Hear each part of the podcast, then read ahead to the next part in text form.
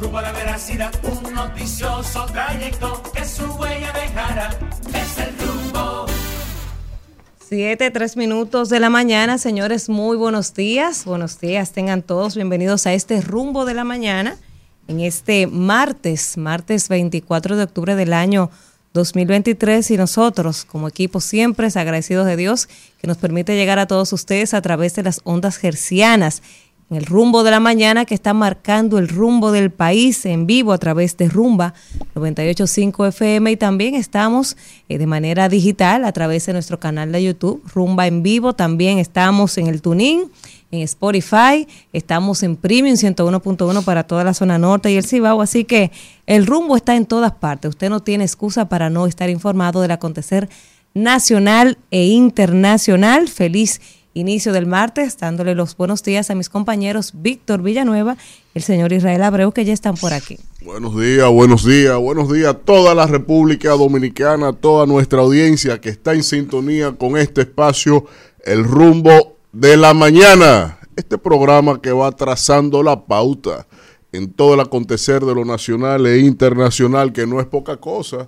Eh, usted podrá haberse enterado por ahí, como dice el Gran Wyoming, de cualquier información, de cualquier noticia, pero de la verdad, solo de la verdad de los hechos, eso que aún la filosofía no concluye en definir, aquí, sin cortapisa en este programa, que aunque le pique a dos o tres, sigue, sigue marcando la pauta en todo lo noticioso del país. Y bueno, como la ruleta gira, gira y gira.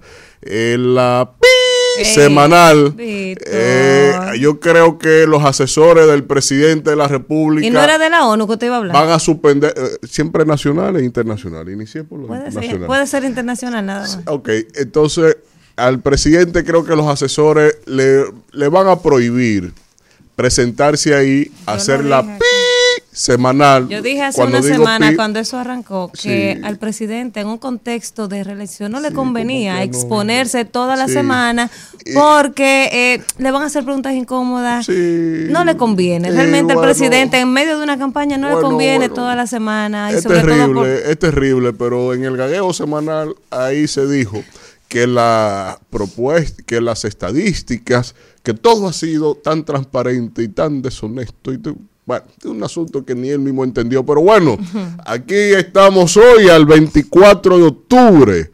Es que, pero el 24 de octubre, pero del 1945 se eh, forma, se crea las Naciones Unidas, la Organización de las Naciones Unidas como entidad predecesora de lo que significó la Sociedad de Naciones que tras la Primera Guerra Mundial fue la organización que vino a evitar que aconteciera un nuevo flagelo a escala planetaria de lo que significó la Primera Guerra Mundial, como fracasó toda la comunidad internacional, esencialmente el eje del bien, lo que se alinearon en contra del eje del mal, aquellos que encabezaban Mussolini, Hitler, en fin, y que de alguna u otra manera llevaron a generar este escenario de una sociedad post-westfaliana para consolidar la multilateralidad, principalmente por el liderazgo de Stalin, Churchill y Roosevelt, quien curiosamente reunidos en Crimea,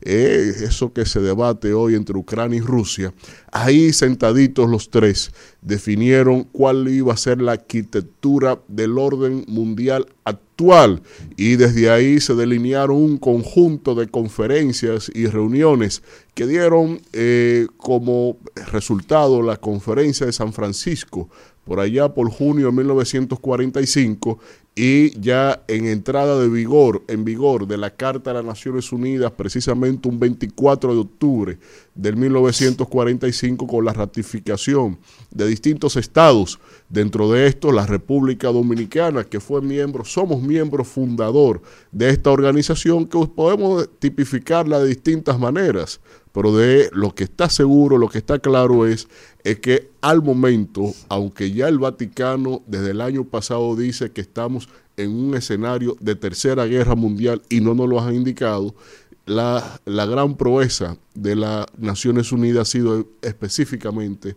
haber evitado que la humanidad entre a ese flagelo Buenos días, ¿cómo, cómo, cómo le amanece? Estamos paliados los tres porque ayer... Sí, que se queden, los que no han llegado que se queden. Sí, sí, sí, sí. Sí, pero la temporada está empezando. ¿Verdad Pero- que sí? Sí. Pues los liceístas están como que esto se acabó. Yo Ellos están ayer- como que ayer entregaron Sí, la creo- corona, sí, pero yo, yo sé creo- que eso se siente cuando usted le gana un grande como las águilas. Buen día. Israel. Muy, muy buenos días. Miren, un, un privilegio estar acompañado de ti, Danira. Una pena. De usted, profesor, definitivamente. Y gracias a la inmensa mayoría de ciudadanos que a esta hora de la mañana nos sintoniza a través de Rumba FM. Gracias por mantenerse informado con nosotros. Señores, en el día de ayer sucedió, que debo comentarlo, porque la verdad es que aquí pasan cosas. y lo lamentable es que eh, en voz de quien pasó, Sí. que fue de don Héctor Valdés Alviso, Ah, quien enteró al país de el indicador mensual de actividad económica y, y lo que ha pasado durante los nueve meses del año. Y resulta que informó que la economía creció, que septiembre tuvo el, el tope de crecimiento más alto de los nueve meses del año, que el turismo creció, que la inversión extranjera también tuvo un repunte, pero lamentablemente, así decirlo, se le olvidó informar que las exportaciones cayeron un 15%. A mí me se- encanta, a mí me encanta que tenemos a Israel aquí porque Israel es economista. Entonces, Sí. esos temas económicos de interés Y- y- lo vamos a tener aquí a profundidad en los, en los ¿Y- y análisis de, cuánto, de Israel. se- se- señor economista, ¿y, cu- y cuánto aumentó la importación? No, ese otro dato sumamente. Vamos con los titulares, vamos con los Titulares. Mire, Ah, antes, antes de iniciar con los titulares, ayer eh, eh, me topé con el amigo, el distinguido Miguel Vargas Maldonado, le mandó Ah, saludos, y el ingeniero le mandó saludos a todo el equipo y recordó una deuda que tiene con nosotros, Pero una entrevista, y yo le dije, sí, se la, plenamente. se la tenemos eh, anotada, así que les envío saludos a todos. Sí, También algo que ayer se, me... Así es. Eh, ayer se me pasó eh, decir aquí en el programa, en atención a, al John Péame del viernes, que le habíamos escrito al amigo Adolfo Pérez de Promese, que nos ayudara con la gestión en medicamentos de alto costo, aunque él no tiene nada que ver, ellos simplemente compran, Lo pero está, exacto, lo canalizan. Pues eh, el mismo viernes me dieron respuesta y ya a la señora se le habían aprobado cuatro, cuatro quimioterapias de, eh, de parte de medicamentos de alto costo, o sea que el caso, gracias a Dios, está resuelto porque con lo que reunimos el viernes está la quinta quimioterapia y también con lo que eh, Tony eh, eh, prometió está la sexta quimioterapia, que son seis precisamente que, necesita la señora. Así que qué bueno, eh, pues esta buena noticia que Promese respondió a la solicitud la semana pasada, de hecho, fue que ellos eh, le aprobaron. Eh, lo que pasa es que eh, al parecer no le había llegado la información a Catherine, pero la misma semana pasada ellos aprobaron las cuatro quimioterapias y entonces con la, la solidaridad del pueblo conseguimos la quinta y también el gabinete social, pues con la promesa que hizo, ahí está la sexta quimioterapia y los, las demás ayudas, los aportes de la casa y también todas las ayudas sociales, así que qué bueno que desde aquí pudimos hacer ese aporte. Así es, así es, qué bueno. qué Vamos, sí, es una noticia buena para arrancar el día. Vamos señores, con los titulares para Mm. este martes. A propósito de la ONU que hablaba Víctor, República Dominicana pide a la ONU el despliegue de fuerzas multinacional en Haití. Todavía falta que el Parlamento de Kenia apruebe el envío de agentes al vecino país. El gobierno está enfocado en sancionar a quienes transporten armas desde aquí hacia esa nación. Tres semanas después de que el Consejo de Seguridad de la ONU aprobara la intervención de una misión multinacional de apoyo a la seguridad en Haití, esto no ha podido concretizarse, por lo que el embajador dominicano ante la ONU, José Blanco, solicitó la puesta en marcha de esta medida. Y José Blanco destacó ante el Consejo de Seguridad que aún queda la implementación de la resolución 2699 que autoriza a los Estados miembros su participación para formar y desplegar una misión multinacional que ayude a la Policía Nacional de Haití a restablecer la seguridad. Otra de las informaciones, ustedes saben que ayer era lunes de semanal. Abinader ahí en la semanal defendió las cifras oficiales sobre casos y muertes por dengue.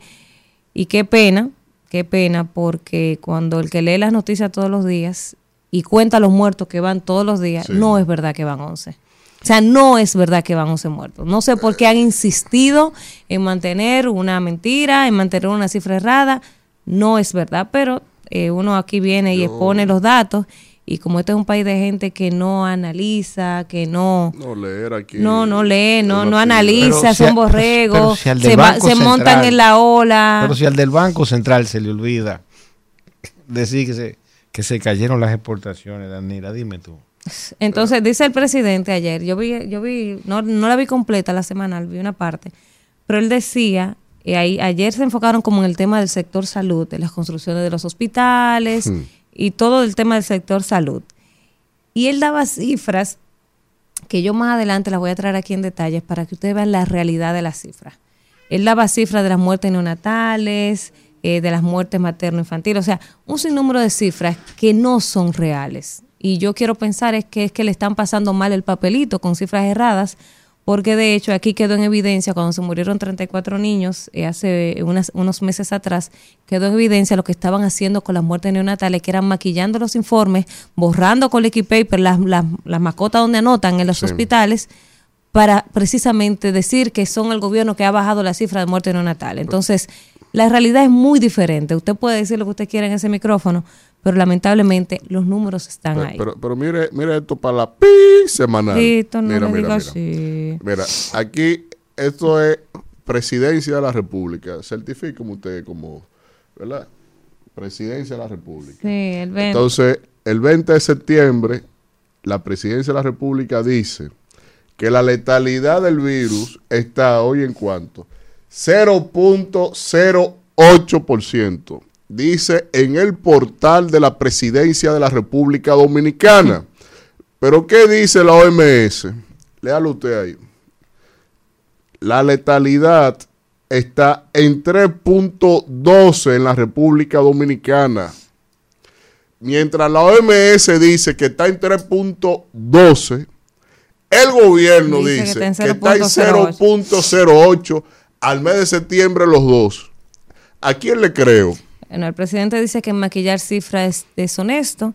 Ah, por ahí es que qué- está Qué pena, qué pena que, que diga eso cuando a él parece que le están dando las cifras que no son. Y yo quiero decir que parece que se le están dando porque él no es ministro de salud. Señores, ayer escuché la voz del ministro de salud en mucho tiempo. Así. Sí, habla, habla. No es mudo. No, él habla. Ayer Ah, habló, tuvo Y de una... entrada tenemos un ministro de salud. Sí, sí. Ah, pero Sí, mira tuvo una, tuvo una participación ahí ayer en, en la semanal porque Ah, precisamente se trataba, el tema de ayer Ah, era el tema de salud. Ah, pero mira, mira y, qué bien. y- pero- y hablando de la semanal, eh, un periodista, me parece que los que estaban invitados ayer eran de Santiago, había muchos santiagueros. Sí. Y había uno que le preguntó por el tema del agua, el presidente le respondió eh, bien ahí con el tema del agua, pero cuando le preguntó sobre el tema de la policía, el presidente dijo, en los próximos días usted se va, se va a enterar, porque ya la semana pasada ya venció el tiempo eh, del director de la policía, que son dos años, el pasado 17 de octubre se le cumplió el tiempo y entonces ese periodista le preguntó, eh, se llama Ramón, no recuerdo ahora el apellido, le preguntó sobre,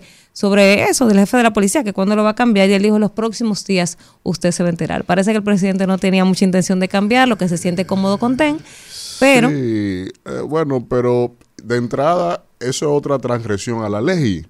Porque no es que, como son unos días, usted está bien y eso no, bien, no se solapa. No, es que Vamos usted está violando la ley. Y eso Él lo va a cambiar en los próximos días, ya la anunció, Así- tenga fe. Así, así va la institucionalidad. Seguimos, seguimos con los Qué, titulares. qué grande, qué gigante. Así está el Tribunal- desacato con la sentencia Tribunal Constitucional. fallará el miércoles sobre petición de nulidad o reinicio de juicio antipulpo. La jueza del segundo tribunal colegiado del distrito, Claribel Nival, también Clara Sobeida Castillo y Giselle Soto, se reservaron para mañana a las 9 de la mañana la emisión del fallo sobre dos incidentes planteados por el Ministerio Público y las defensas de los imputados del caso Antipulpo, en el cual se señala a Alexis Medina y otras 47 personas y empresas como supuestos vinculados. Los incidentes que deberán definir las magistradas son la solicitud de que el Pleno ordene el reinicio del juicio de fondo incoado por el Ministerio Público. Tras un mes de haberse iniciado, hasta ahora se han leído 400 páginas de más de 3.445 que conforman el expediente. En el de Jean Alain, que son 12.000. Ya te sabes. Ese caso va, va, va, va, va a prescribir igual que los tucanos. Ya, lo va a- se va a todos, prescribir todos, todos, Es todos. una vaina increíble. Todos, sobre todo leyendo esas 12 mil páginas en el caso de Medusa. Ay, Siguiendo con los titulares, eh, Leonel Fernández dice, la inseguridad les quita la tranquilidad a las familias dominicanas. Me parece que eso fue un video que grabó el expresidente y dijo que se deben acabar las excusas del gobierno del PRM para enfrentar la inseguridad ciudadana. Tú sabes que cuando yo vi ese video, a mí me parece interesante porque yo digo, bueno, pero es que presidente, usted fue tres veces presidente, entonces como que quizá no es la persona más eh, indicada para criticar la seguridad ciudadana porque él pasó por ahí y no lo dejó resuelto. No, Entonces, pero no es un tema de resuelto, sino de seguimiento. Se reformó la ley de la policía, se estableció el barrio seguro, se integraron a las comunidades, se prosperó en la bonanza de la economía, se establecieron programas sociales y de desarrollo académico de la juventud de los barrios, deportivas. O sea, es un tema integral que una vez tú lo inicias necesitas pero cosecharlo. ahorita, ahorita le mandan a ustedes Pero la- las estadísticas de antes y de ahora. Sí, no, claro, porque también con la estadística de seguridad sabemos Pero lo que han ahí, hecho. ahí mismo, ayer, en la, la reunión que se hace de la policía, Sí. eh, dice, eh, ahí le responden, yo creo que le respondieron de una vez o le respondieron antes, ¿verdad? Sí. Contra criminalidad, el tráfico de armas y otros delitos. El Plan de Seguridad Ciudadana de la República Dominicana decidió ayer reforzar las medidas establecidas hasta el momento para una mayor protección de la sociedad, gracias, las familias y las personas en particular, tras la reunión semanal que encabeza el presidente, ayer una reunión de casi tres horas en el Palacio fue ayer, de la Policía Nacional, Palacio. encabezado por, Palacio. Al- por Abinader, el presidente de la República, se decidió, hizo- Víctor Pérez, eh, se decidió en primer lugar fortalecer las medidas en cuanto al derecho de propiedad, para lo cual se crea una unidad especializada, medidas para proteger a los taxistas y evitar la importación de armas por las aduanas. Ahí estuvo el ministro de la Presidencia, Joel Santos, quien fungió como vocero, y explicó que esa unidad protegerá a los ciudadanos que tengan propiedades como terrenos y otros muebles e inmuebles. También ahí se sostuvieron otros aspectos importantes para fortalecer la tipificación de delitos a través de un proyecto de ley que se estaría gestionando en el Congreso de la República. Ahí está la respuesta del presidente para...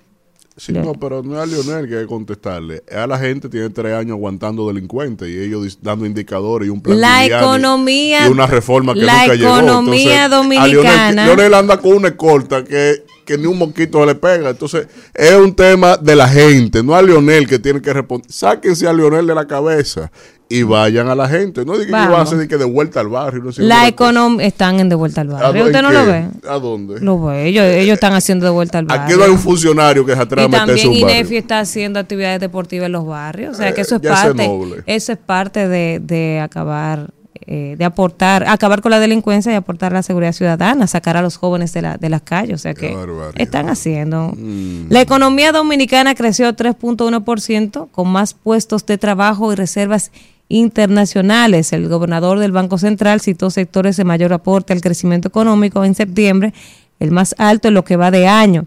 Explicó que las perspectivas para el cierre de este año es que crezca por encima del promedio de América Latina.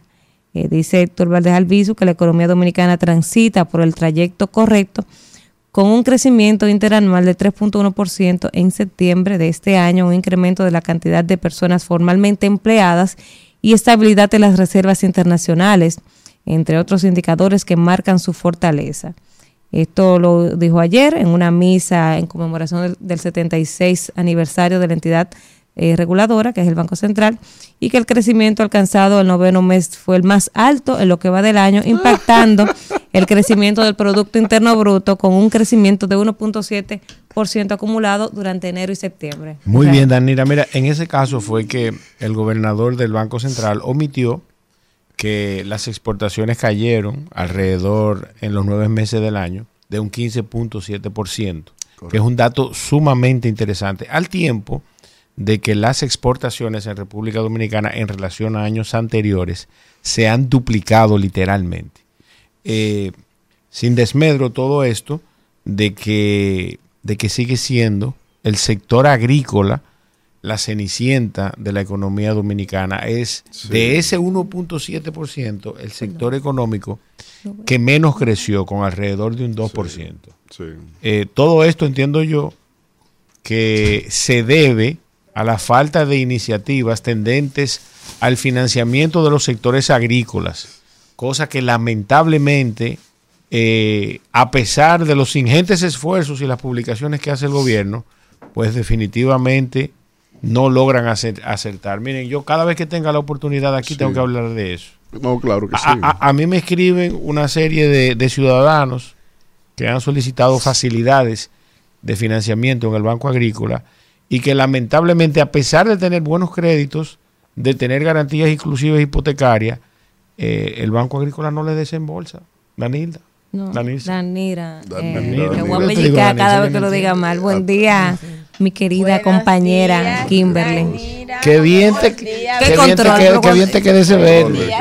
Cuando yo estoy aquí, el control es El mayor. Verde Esperanza. Muy buenos días a todos los padres que van camino a dejar a sus hijos a la Así escuela. mismo. Nosotros, como siempre, lo dejamos súper tempranito. Y a todos los que van camino a su trabajo, a los choferes también que están en sus rutas. En sus rutas llevando a los diferentes ciudadanos de todo el país a cumplir con sus labores. Y a mi esposo Jason que todos los días nos trae a mí a mis hijos. Ese príncipe. También hombre dedicado. saludar que lo pude saludar todos. ayer. Sí, Dejaron que, saludar. que lo permitiera saludar. saludar, permíteme Víctor, a los 400 choferes, Ay. espero que hayan choferes, eso también voy a 502 hablar hay, de eso, 502. que van camino a las diferentes escuelas Ah. del país con el transporte escolar. Ojalá te- ojalá estén en sintonía con el rumbo y no con que yo despierta he visto temprano. No, deben escuchar otra cosa. autobuses de Hoy la Guayiga de Pedro Brando Hoy y los los Alcarrizos vi. me Sí, han mandado. hoy- hoy- no, yo, lo he visto hace varios días en varios feliz. sitios. O sea, para mí eso era como un sueño. Yo tenía muchísimos años hablando de eso. Sí, sí, sí. Yo espero que también se tome en cuenta poner mujeres por el hecho de que Claro. genera más seguridad. Y, y- y genera más confianza para Más nosotras las confianza. madres que la mujer sea chofer. Exactamente. Ese, ese y programa, ese las programa es buenísimo. Yo lo único que tengo que decir, Mm. porque si no lo digo, me muero. Sí, que lo- No que se lo- que envenenen. lo De los hackearon. buenos días Que lo primero. hackearon. Buenos días a toda la gente que está en sintonía con el rumbo de la mañana. Gracias, gracias. Pero Kimberly, Aquí cogieron el tiempo de los titulares cada uno. para No, ningún nada. manera. Eso no es verdad. No, yo- Estábamos en yo- titulares yo todavía. empecé La mandarria de seda aquí. No, Ah, pero yo esto. no, pero yo estoy no controlando a Víctor. No tenemos pruebas, pero Esa tampoco mira, duda. me tiene el pie Como dañado dice este. Yo tengo un taco, le tengo el pie pisado con el taco a Víctor. Mire, eh, Kimberly, ese programa del transporte coral muy bonito. Sí, eh. Sí. Hackeado, Pero incluso, hackeado. incluso Y que significa no solamente un tema de seguridad para los niños, sino también de ahorro Sí, para, ahorro los padres. para los padres. Enormemente. Eh, eh, eh, parte de este equipo, parte de este equipo que está en esta mesa, Mm. madrugamos desarrollando ese programa. Qué bueno, yo me alegro. No dan- los créditos. Y después, y después ni la gracia. Pero mire, aquí tiene a una ciudadana que les Pero uno- agradece pero por uno- ese programa. uno- y con un aplauso, papá. No, uno con se aplauso siente, no. mire, uno se siente no satisfecho porque uno no hace las cosas para que se las reconozcan, sino para ver materializado. El Estado ni agradece ¿verdad? ni guarda, guarda rencor. rencor. Eso Claro, yo lo he aprendido claro. con el tiempo, pero la, Pero, no hay mayor pero yo me satisfacción del siento, deber me cumplido. siento bien de haber sido parte de... Porque no fue que descubrimos nada, No. todo estaba hecho. Es un empujón. Pero de, de impulsarlo y que se materializara. Lo malo que eso fue un proyecto del doctor Roberto Fulcal y ni siquiera se Que cojan los otros que están en carpeta, que Ah, son no, bastantes. Fue parte de la hay que gestión. hacerle su reconocimiento No, que al eso- doctor Roberto Eso ni lo han dicho ni lo Que quien fue- fue, no, quien, quien no que, lo Que dejó listo. ese programa No lo, no implementó porque Pero dejó salió, hasta pero parte los autobuses ahí. Y, y nada, pues eso eso es importantísimo. Ojalá que puedan entonces darle su reconocimiento, Qué sobre todo va, en la opinión amiga. pública de este país que Qué se presta va. para distractar a todo el mundo. No, no, no, lo bueno en este país lo bueno no se Es que reconoce. lo bueno no vende, ese- lo malo que ese- vende. Esa vestimenta de Kimberly hoy se ve como colegiada. Colegiada, Como, como, colegiada. de Co- colegiada. Mire, eh, antes Mire, de... Pero el colegio de popis. Usted me permite, porque si usted no me permite eso, yo me siento mal. Yo, mi comentario de hoy, Sí. yo sé que el doctor, el profesor Zorrilla, amigos. No, no. Él no, es no. amigo mío, Jorgito es amigo Déjeme hacerle Pero una Kimberly, es me democrática. yo tengo, yo tengo Usted me que- permite hacerle esta Sí, anécdota que- del doctor del Zorrillo Osuna. Mire, Qué. Deje ese hombre Zorrilla, quieto. Déjeme decirle Qué algo. barbaridad. Primero, El coronel de Zorrilla Peña Osuna Gómez. tiene una residencia en La Guayiga.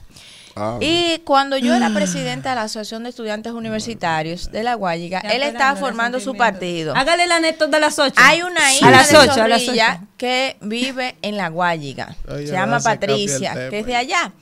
Y él tiene su residencia en La Guayiga. Nosotros fuimos como Asociación de Estudiantes a extenderle una solicitud para un apoyo a la conformación de la biblioteca y el centro de cómputo de la asociación. En mi gestión estábamos haciendo eso y él fue el primero que acudió y nos donó cinco computadoras en ese tiempo. Le estoy hablando de unos años No, pues, atrás. Y además de varios libros, varios libros que promovían los valores nacionalistas. Se reunió allá con todos esos estudiantes. No tuvo que ver que yo fuese de otro partido, que esto, que lo otro. Además, cuando él fue el director de Inespre, cada vez que nosotros teníamos una situación de vulnerabilidad en esos batalles que conforman la Guayiga y un caso también de una jovencita que tenía un problema de cáncer en esa institución, nosotros fuimos allá y él siempre, sin importar el partido político del que uno perteneciera, siempre le ponía asunto y siempre era diligente con los problemas de la comunidad. Por eso nosotros a- apoyamos y sabemos que, le- como le dijimos ayer, eso fue una chanza. Una chanza. Ustedes no saben en el escenario que se dio. Y Intérprete. Ya lo eh, defendió. usted-. Jorgito. Zorrillo Osuna. A las siete y media vaya a beber café es que para no que le no creen más cubeo ya. Jor- Jorgito y Zorrillo cubeo, Osuna. no le No, creen. además, Víctor, tú, a ti no te, tú, yo no te he oído pronunciarte sobre eso, pero yo sé que tú no lo harías nunca, porque el político tiene una vocación de servicio, todo el que es político. Sí, aspira compañera, pero también hay políticos que algo. aspiran a servirse en cada gobierno. Pero él no Entonces una gente, ir a servirse. una gente que cada vez que cambia el partido de turno va y le, y, y- y le, y le hace gracia al partido de turno, entonces no quiere servir. Solo quiere servirse, tú. Entonces, no me diga a mí que es lo que quiere ir a servir, porque no se ha cansado. O sea, respeto, los más altruistas. Pero miren, antes de, de seguir, eh, hay que felicitar a la amiga Lorena Solano, que se me pasó al inicio. Ayer ella eh, presentó, sí, Lorena. Lorena es una mujer increíble. Lazo. El Grupo Lazo ayer presentó una nueva propuesta matutina. Eh, sale la próxima semana a primera hora. De Es 6 a 9. De 6 a 9 de la mañana ahí por RNN, Canal 27 y también para esos dominicanos en el exterior estará en TV Quisqueya, que es el canal de los dominicanos en el exterior, en la zona triestatal de Estados Unidos, también en Puerto Rico, Canadá, en San Martín y Tortola. Así que sí, Lo- Loreni se la busca. Loreni siendo Sí, no, sí, Loreni. Siendo Una Loreni. fajadora, Ella Sí. también está en el tema de la sangre, Danira. No, Sí, todo, no, ella todo, tiene, la de los animales. Los animales. y- Loreni. Y, todo No, lo que no, toca no se gigante. para, Yo, sí, yo- ¿no? yo a veces le pregunto, ¿cómo que tú puedes? Yo le voy a decir, Tanta cuando ella tenga unos cuantos muchachos. jodido. Eso es que no Pero es tiene que ella no tiene no tiene- muchachos. ella lo que Pero tiene pelo. bueno la para que ahí. sirva más al país. Para que sea productiva. Ella Así tiene es. una idea brillante que ojalá que en algún momento pueda venir aquí a hablar sobre ella y que encuentre el apoyo de este gobierno y de todos los gobiernos que vengan, porque es una, una idea que va a Así que éxitos a Loreni con este nuevo proyecto. Yo- Vamos a darle los buenos días al compañero Alfredo. Y a la maestra de ceremonia que hubo. En San Mateo. Representante de la gurrupera. Así es, de Bullinga. Eh, en San Mateo, en su capítulo 4, versículo 23, dice, y recorrió Jesús. Ay, ay, ay, esto sí es grande esta palabra de hoy. Vamos a ver, vamos a ver. Atención país.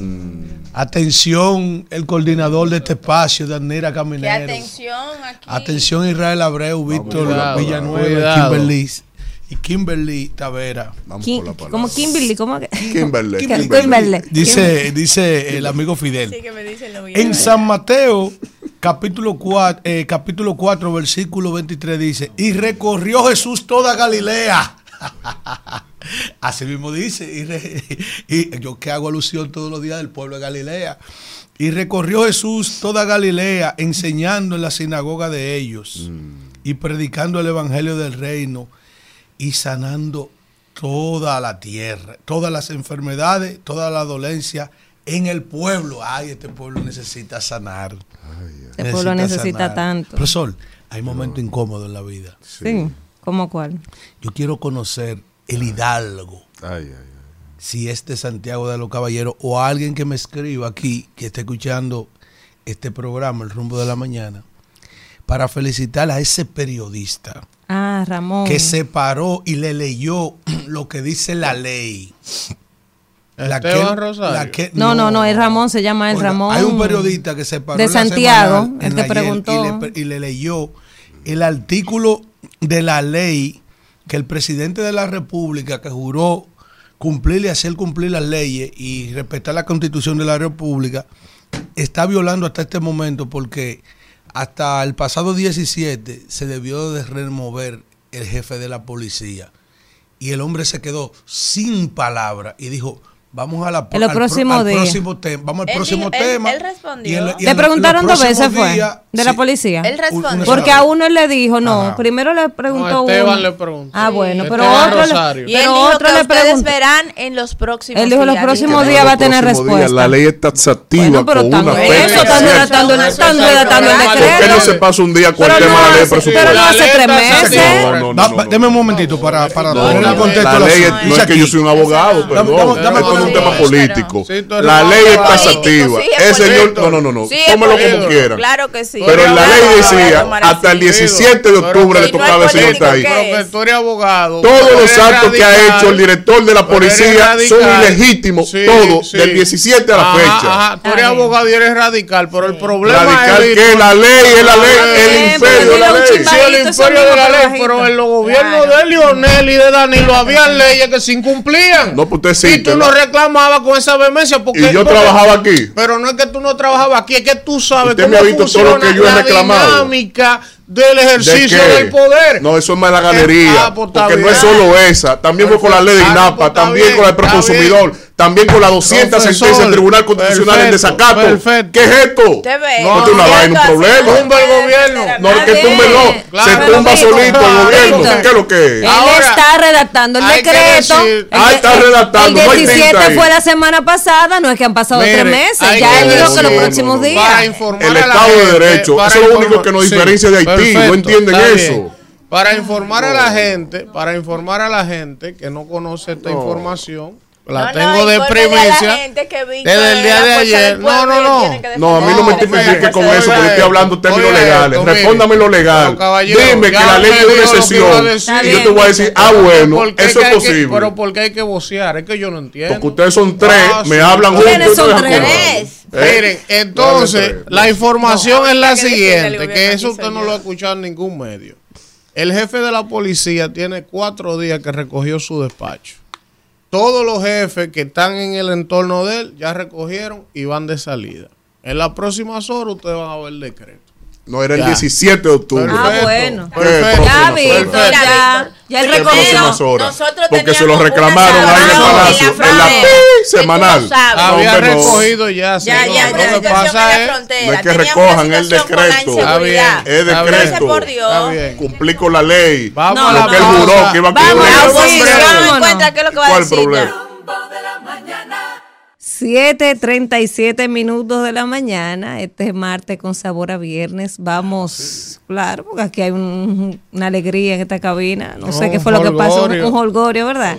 Vamos con el comentario del más conspicuo, el señor Elvin Castillo. El LeBron James. Miren, El Romero. primero, primero, el Licey mató a Pablo a las Ah, seis de la bueno. noche. Y el escogido perdió. no quería que y el escogido perdió también. El vena, escogido sí. No, sí, perdió, moría. el escogido perdió, ahí están los resultados de anoche, 7 a 3 de los toros y los gigantes ganaron 6 a 5 a la estrella. Que le lleven la el- corona el- al Licey, que se sienten ganadores el del torneo le ya. dio palo. Profesor, El. Licey le dio palo en Santiago a las Profesor, 6 de la noche. está que la canción de Rubén. Blay. ¿Eh? Plantación adentro. Plantación Sí. adentro. Miren. Y después de un atún de palo. Exacto. Entonces, miren, otra cosa, eh, los rancheros de Texas, a los amantes del béisbol de Grandes Ligas, llegaron a la Serie Mundial anoche. Desde el 2011 no llegaban a la Serie Mundial. Los Rangers de Texas nunca han ganado una Serie Mundial en su historia, o sea que tienen la oportunidad de hacerlo este año. Tienen un tremendo equipo. Ellos dejaron en el camino a los Astros de Houston, que es el equipo más dominante que ha habido en la Liga Americana en los últimos 10 años. Los Astros de Houston perdieron esa serie en 7 juegos anoche. Y hay un cubano se llama Adolis García, que ese tipo acabó en esa serie. Le dieron pelotazo, porque ya no podían hacerle out pichando. Le, le dieron pelotazo, quisieron intimidarlo. Ayer le batió de cinco cuadros, y le dio dos honrones y le empujó cinco. Ese fue el más valioso Wow. un cubano. eh, y otra información importante es que Audrey Nin, el gimnasta dominicano de Barahona, el jovencito, clasificó a los Juegos Olímpicos. Ellos están en los Juegos Panamericanos que están celebrándose en Santiago de Chile, la delegación dominicana. Incluso tengo que aprovechar para felicitar, porque este es un país de mezquinos. Este es un país que cuando la gente entiende que usted no hace algo en la dirección que ellos entienden, la colectividad, te cae todo el mundo encima. Cuando usted cometió un error, pero sin embargo, cuando usted hace las cosas bien, son muy pocos los que tienen el, la hidalguía y la grandeza de reconocer un buen trabajo. Y lo que ha estado haciendo Iván Ruiz con el canal 4RD, hay que reconocerlo la calidad de la imagen que está saliendo allí, los programas que están haciendo y produciendo en el Canal 4, eh, tienen un toque internacional. Y eso hace años que no pasaba en el Canal 4. Y es de justicia decirlo. Incluso yo siempre me preguntaba, pero ven acá, ¿por qué si las delegaciones dominicanas van a Juegos Panamericanos, Juegos Centroamericanos, la Reina del Caribe juegan torneos? eh, cuando Marilady va a correr. ¿Por qué el canal del Estado no transmite eso en exclusiva para que el pueblo pueda verlo? Y eso nunca se hacía y ahora se está haciendo. Hay una transmisión especial, una cobertura de los Juegos Panamericanos de Santiago de Chile. Ahí todo el mundo está pudiendo ver los atletas dominicanos competir. Y yo tengo que felicitar a Iván Ruiz. Miren, finalmente, y el tema principal, aunque a mi amiga Kimberly no le agrade, pero tengo que decirlo. La carta. El general Jorge Radamés Zorrilla Osuna, que es mi amigo, un hombre que me ha distinguido con el trato, y su hijo Jorgito, también mi hermano, eh, ¿cómo decirle? Para que no se me sientan mal. Pero miren, lo que pasó en la proclamación del domingo del Partido Cívico Renovador, en la proclamación del presidente, va más allá de lo que simplemente se escuchó y se vio, que de entrada es un acto vergonzoso.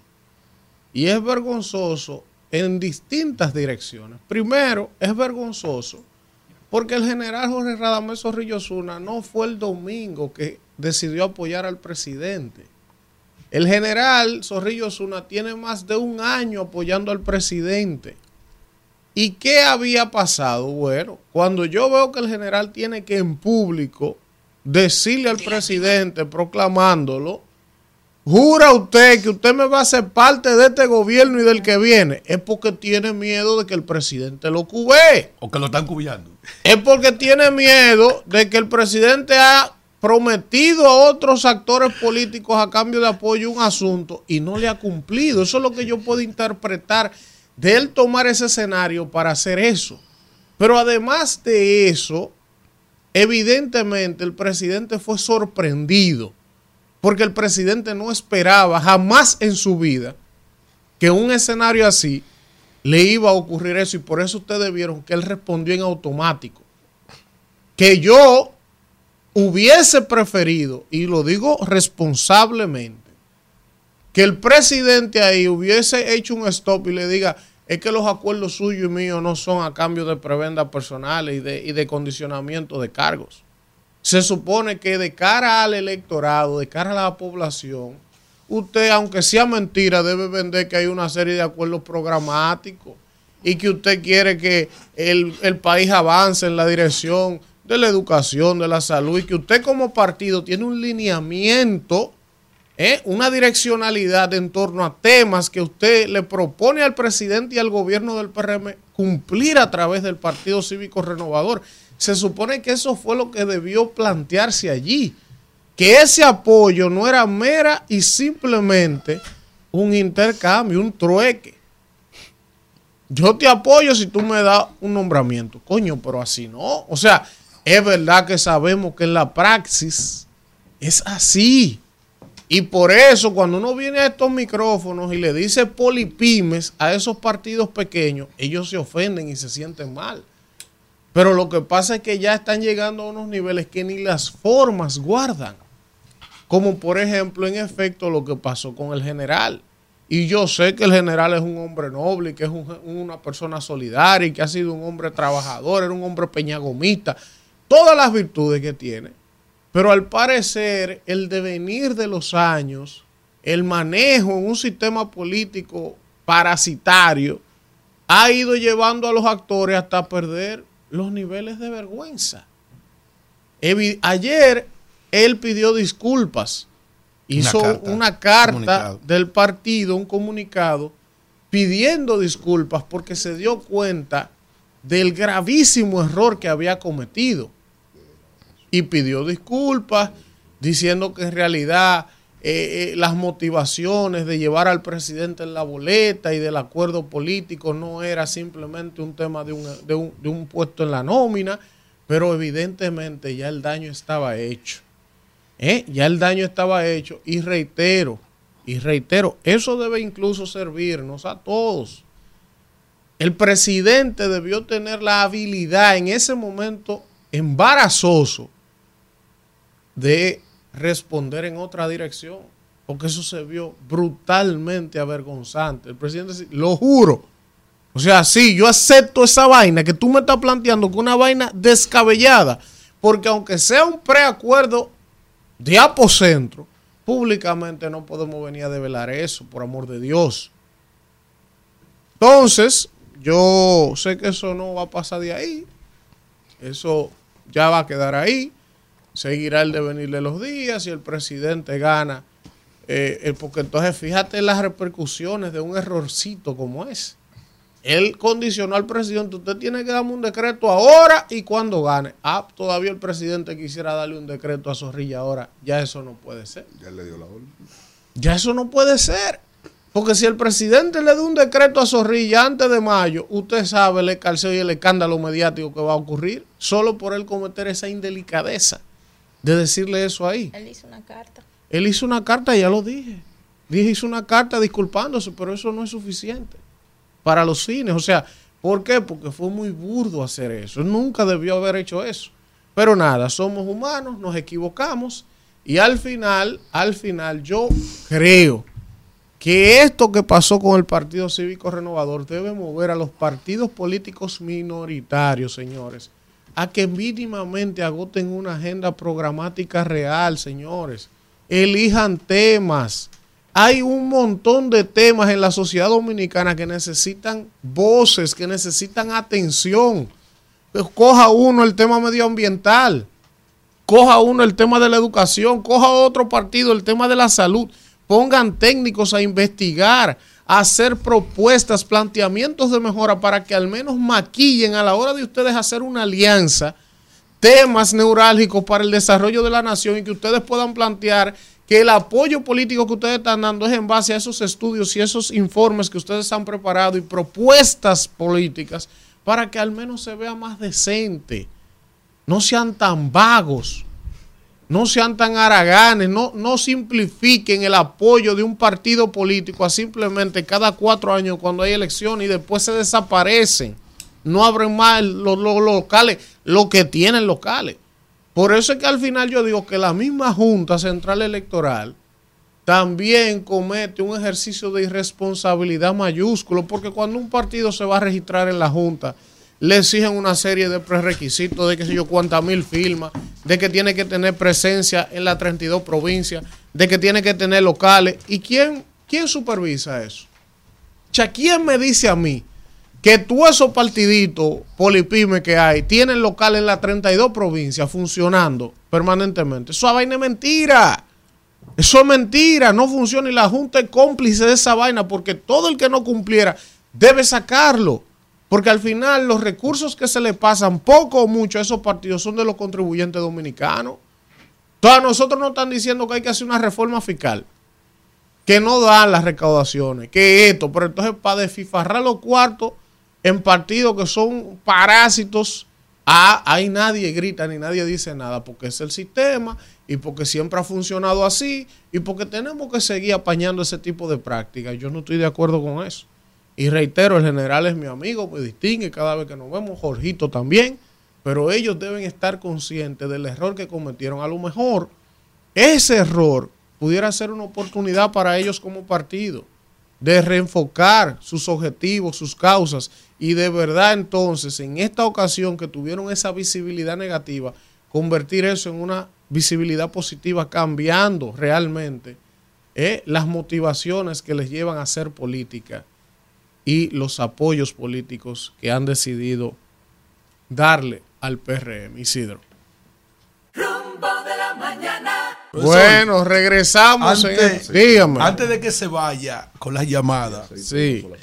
este tema, como, como es que decía Omega, este tema, este tema yo lo quería tratar en mi comentario, pero quería servirlo en la mesa, a pesar de que debo de ir a buscar mis lentes que se me quedaron en el vehículo. No, no lo busque, por favor. Que el señor Carlos Pimentel Ay, Florenzán ay, ay. Ándale. ha denunciado que en República. Dominicana existe una industria de extorsión. Muy temprano. Dice aquí que el, direc- el director general de compras y contrataciones denunció este lunes que en el país existe una industria de la extorsión que incluye a periodistas que hacen eco a las voces de la corrupción que se resisten a los cambios y a la institucionalidad. Manifestó estar consciente que su función toca a muchos intereses de actores públicos y privados que se ven afectados por decisiones que toma y seguirá tomando la institución que dirige. Criticó lo que denominó un sistema de complicidades que arrebató la construcción de condiciones dignas del pueblo dominicano con el robo de los recursos públicos. Usted sabe que yo vi esa declaración del señor Florenzán ayer. Carlos así, sin nombre. Y yo le voy a decirte una cosa. Yo mismo soy uno que no le he sacado el chucho a él nunca. Pero él no se puede atrever ni de relajo a decir que yo soy uno de esos. Sí. Ahora, yo, yo, le yo lo publiqué ayer en verdad, página y dije, es "Publica verdad que nombres". aquí hay gente, siendo Sí. justo, que se dedica a eso. Claro. Es verdad. Ahora, es lo que debe decir No puede son. generalizar. Es lo que debe autoridad. decir quiénes son, ¿Quiénes por su nombre y su apellido. Eso fuera un acto de responsabilidad. Porque, por ejemplo, si a él de manera A él, a particular lo han tratado de extorsionar, ¿Quién, verdad? o si él tiene información y pruebas de que ¿De a alguien, él debiera decirlo. Claro. Debiera El señalarlo. Ministerio Público está ahí. para ¿Verdad? Porque, porque, es una- así. porque es irresponsable. Tírala así. ah, O meter a todo el mundo en el mismo saco. No. ¿Tú sabes por qué se lo digo? Porque aquí quedamos muy pocos profesionales de la comunicación críticos. Muy poco. La relación entre un profesional de la comunicación, oiga cómo le estoy llamando, no ni siquiera periodista, y un funcionario tiene que ser incómoda.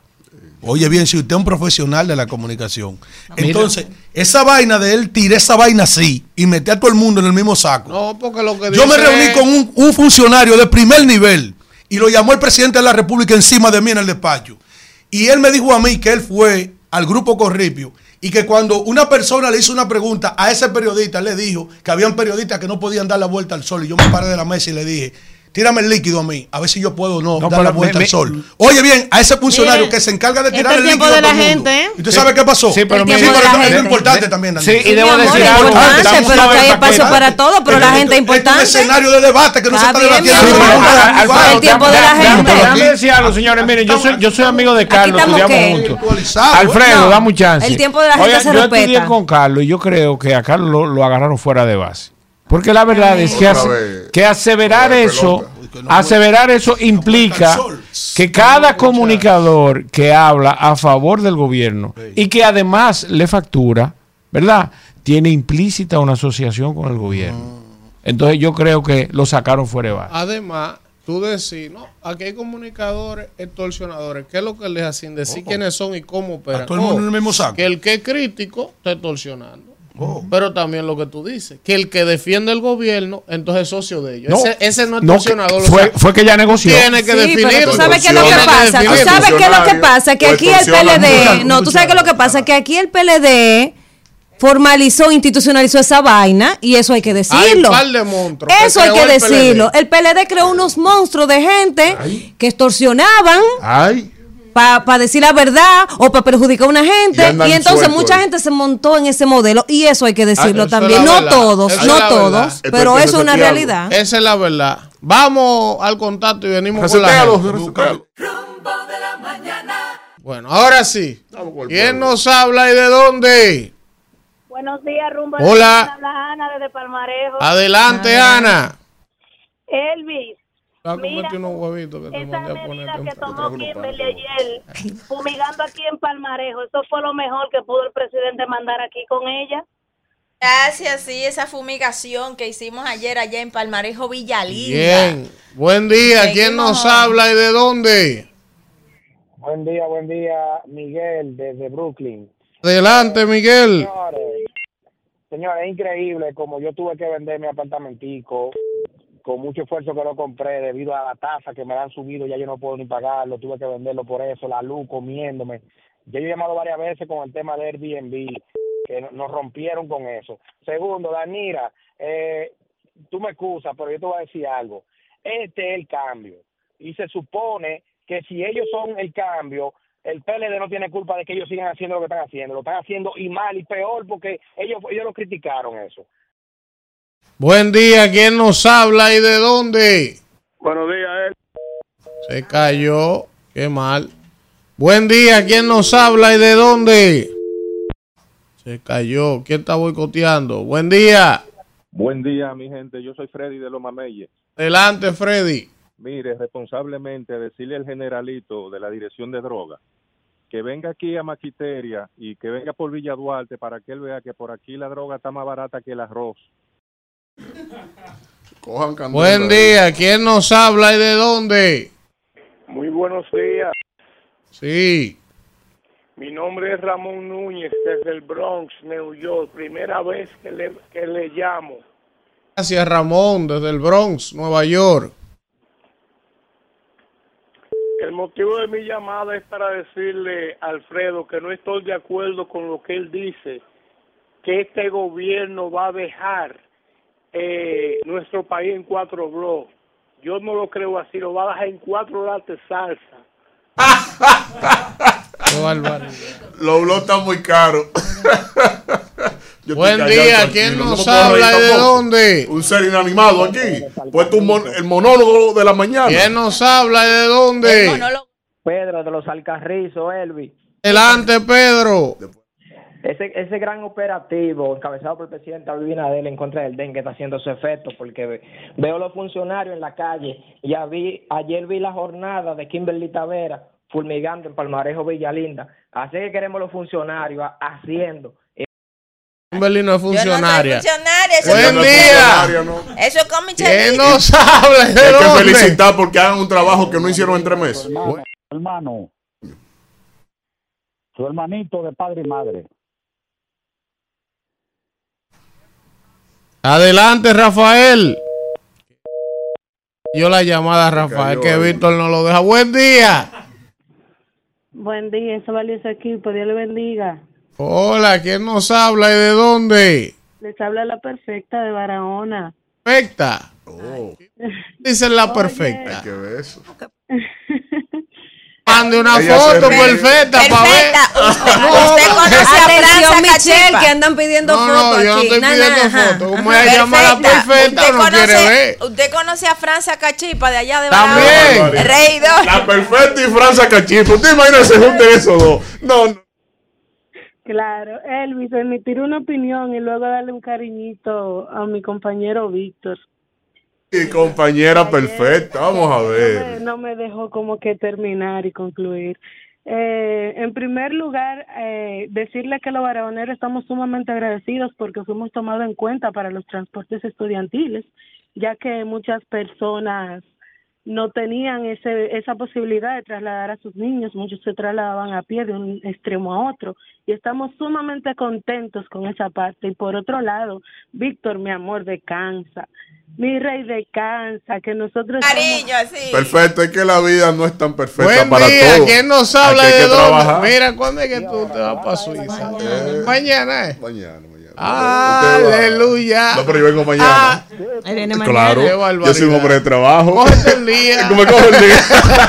Buen día, ¿quién nos habla y de dónde? Oye, pero ven acá, tres veces me han tumbado la llamada. Y estoy- Dale, Rafael del Bronx. Ok, óyeme, yo hoy estoy para mi hermanito de padre y madre, Vic- eh, eh, Víctor Villanueva. Víctor, por favor, deja esa cuestión de que el pi ese que tú pones, que eso ya una sola vez... Nada, para que usted le ponga el tema que usted quiere, la mentira semanal, el gagueo semanal, lo que usted quiera ahí, pero el pi semanal. No, hermano, oye, oye, es que no, es que está, ya, ya eso está, ya eso, ya eso apesta. Óyeme, y por otro lado, yo espero en que entiendan que, que la, la fumigación se está haciendo y que el gobierno va a durar cuatro años más con dolor de mi corazón. Dolor de tu corazón. Fumigato al país. Buen día. de. ¿Quién nos habla y de dónde? Muy buenos días, Elvin. Habla Mercedes desde Vicente Noble. Ante Mercedes. Hablo para felicitar que ayer pasaron una jornada del dengue, porque el dengue está fuerte, pero me siento muy bien porque fueron casa por casa y la gente de la basura. Qué bueno, la Ah, descacharización. Buen día. Eso es lo más importante, ¿eh? ¿Quién nos habla y de dónde? Buenos días, rumboso. ¿De dónde Manhattan? Eh, señores, eh, tres cositas en un minuto. Lo primero es, esa muchacha, la perfecta, está perfectamente pensionada. Eh, otra cosa, yo hice un cálculo de, de muro que se está haciendo allá, donde fue Luis Abinader, inauguró 2.7 eh, kilómetros y el tramo de 57. Yo hice un calculito, ya eso para el 2054, 2055 está listo. Y por otro lado, eh, decir que el, el problema de los haitianos nos salió la sal más cara que el chivo, porque ahora entonces los productores siguen con el mismo problema, pueden vender porque los haitianos no pueden comprar, es otra estupidez de, de, de Luis Abinader. Buenos. Buen día, ¿quién nos habla y de dónde? Buenos días, por fin, Ventura de la Villa Olímpica. Adelante, Ventura.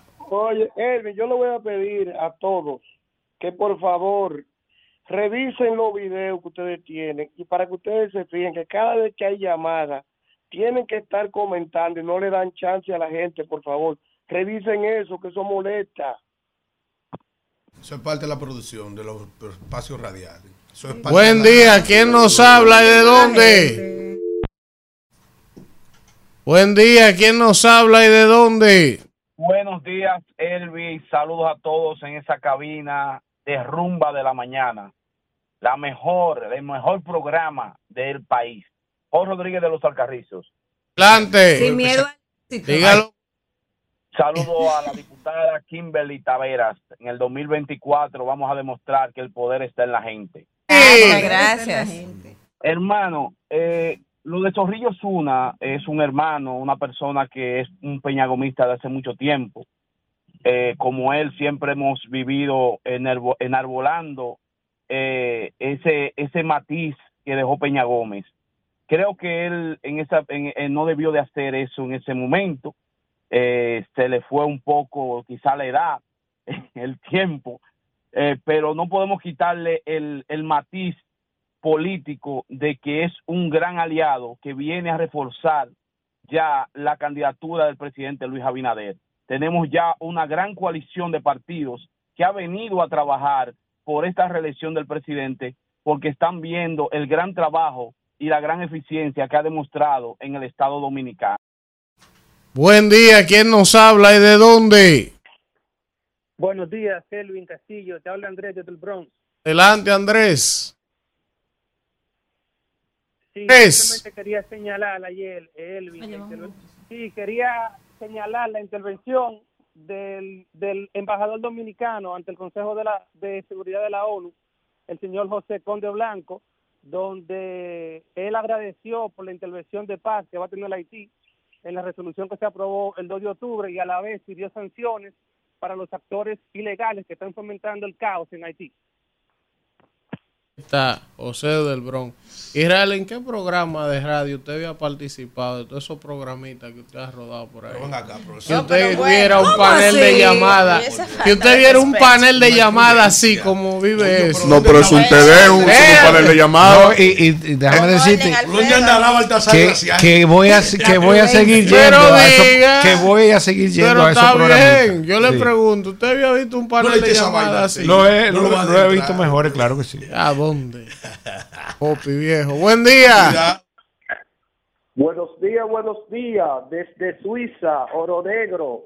Desde Suiza, Oro Negro. ¿Dónde tú te No, iban pero- a ver a ti de pero es un- almirante de que en es Suiza? un líder allá. De San Isidro. Eh, claro, mi gente. Cano. de Almirante, Oro Negro es una localidad de allá. Oro No, no, no, Negro es el que está hablando ahí. Or- enfócame aquí. Y oro sólido. Cano, mira que tengo aquí, Cano. Ay, ay, ay. Ahora mismo no, es un detalle, Cano. Tengo el otro teléfono.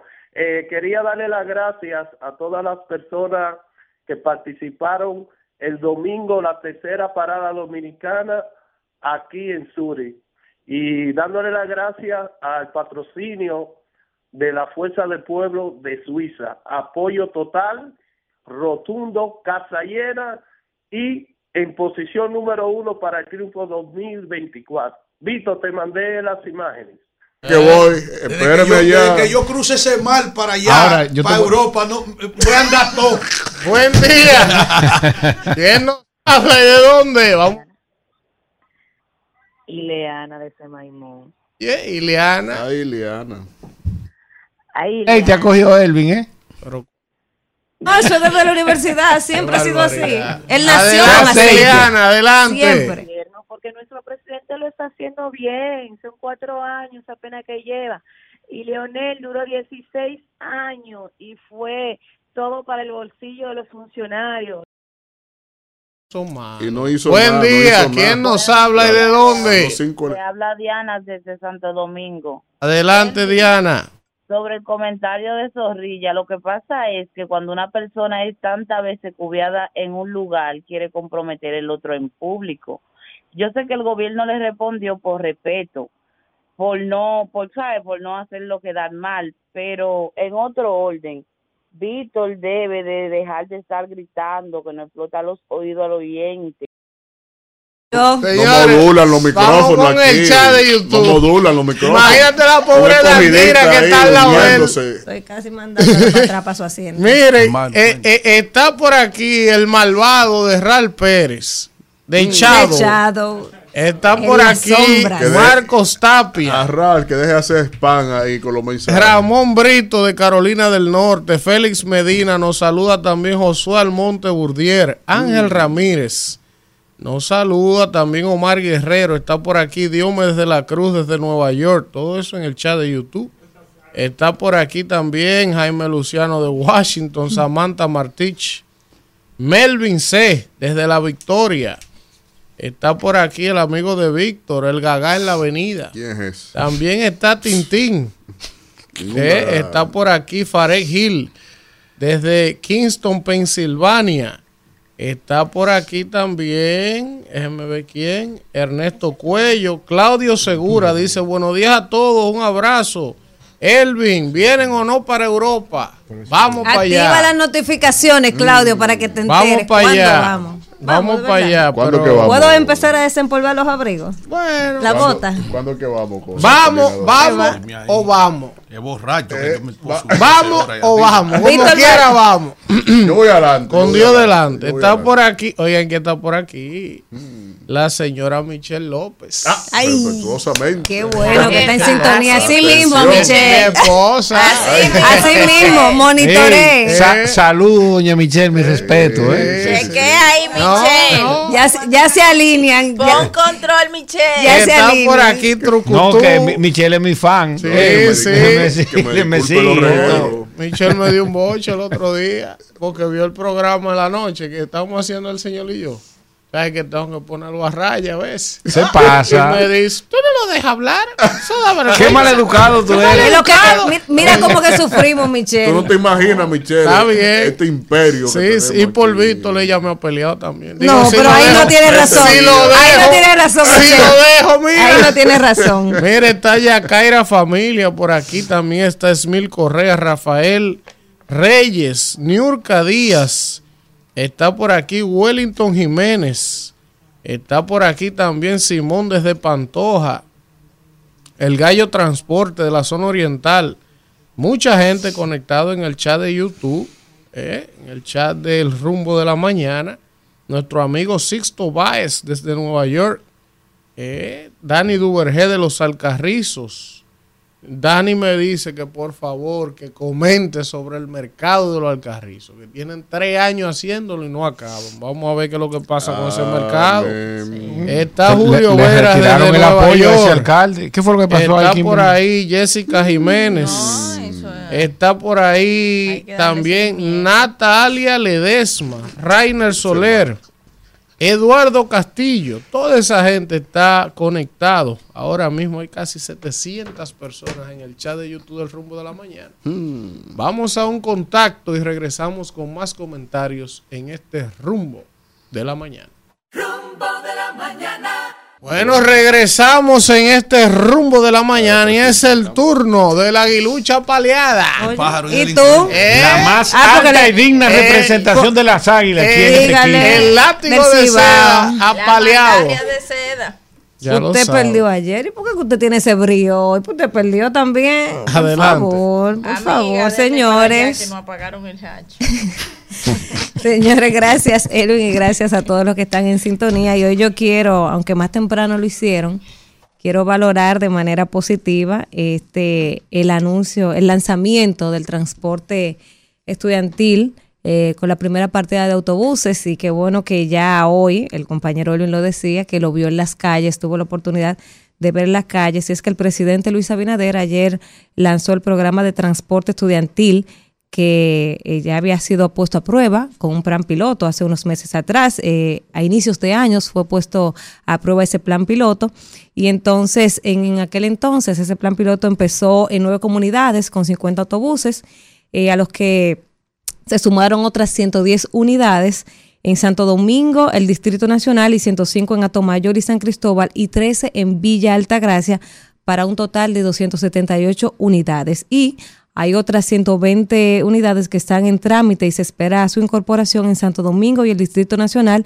antes de que finalice el próximo mes de noviembre y con esto se va a sumar una flotilla de 398 autobuses que van a dirigir, eh, van dirigidas a la seguridad de nuestros niños para trasladarse a la escuela, pero que también significan un ahorro importantísimo para la economía de esos hogares. Y qué bueno que ver que parte de ese presupuesto, de ese 4% que uno ha estado monitoreando, ha estado velando por el buen uso de esos recursos, pues esté de- destinando a la educación, a la seguridad de nuestros niños, a que puedan llegar a tiempo y seguros.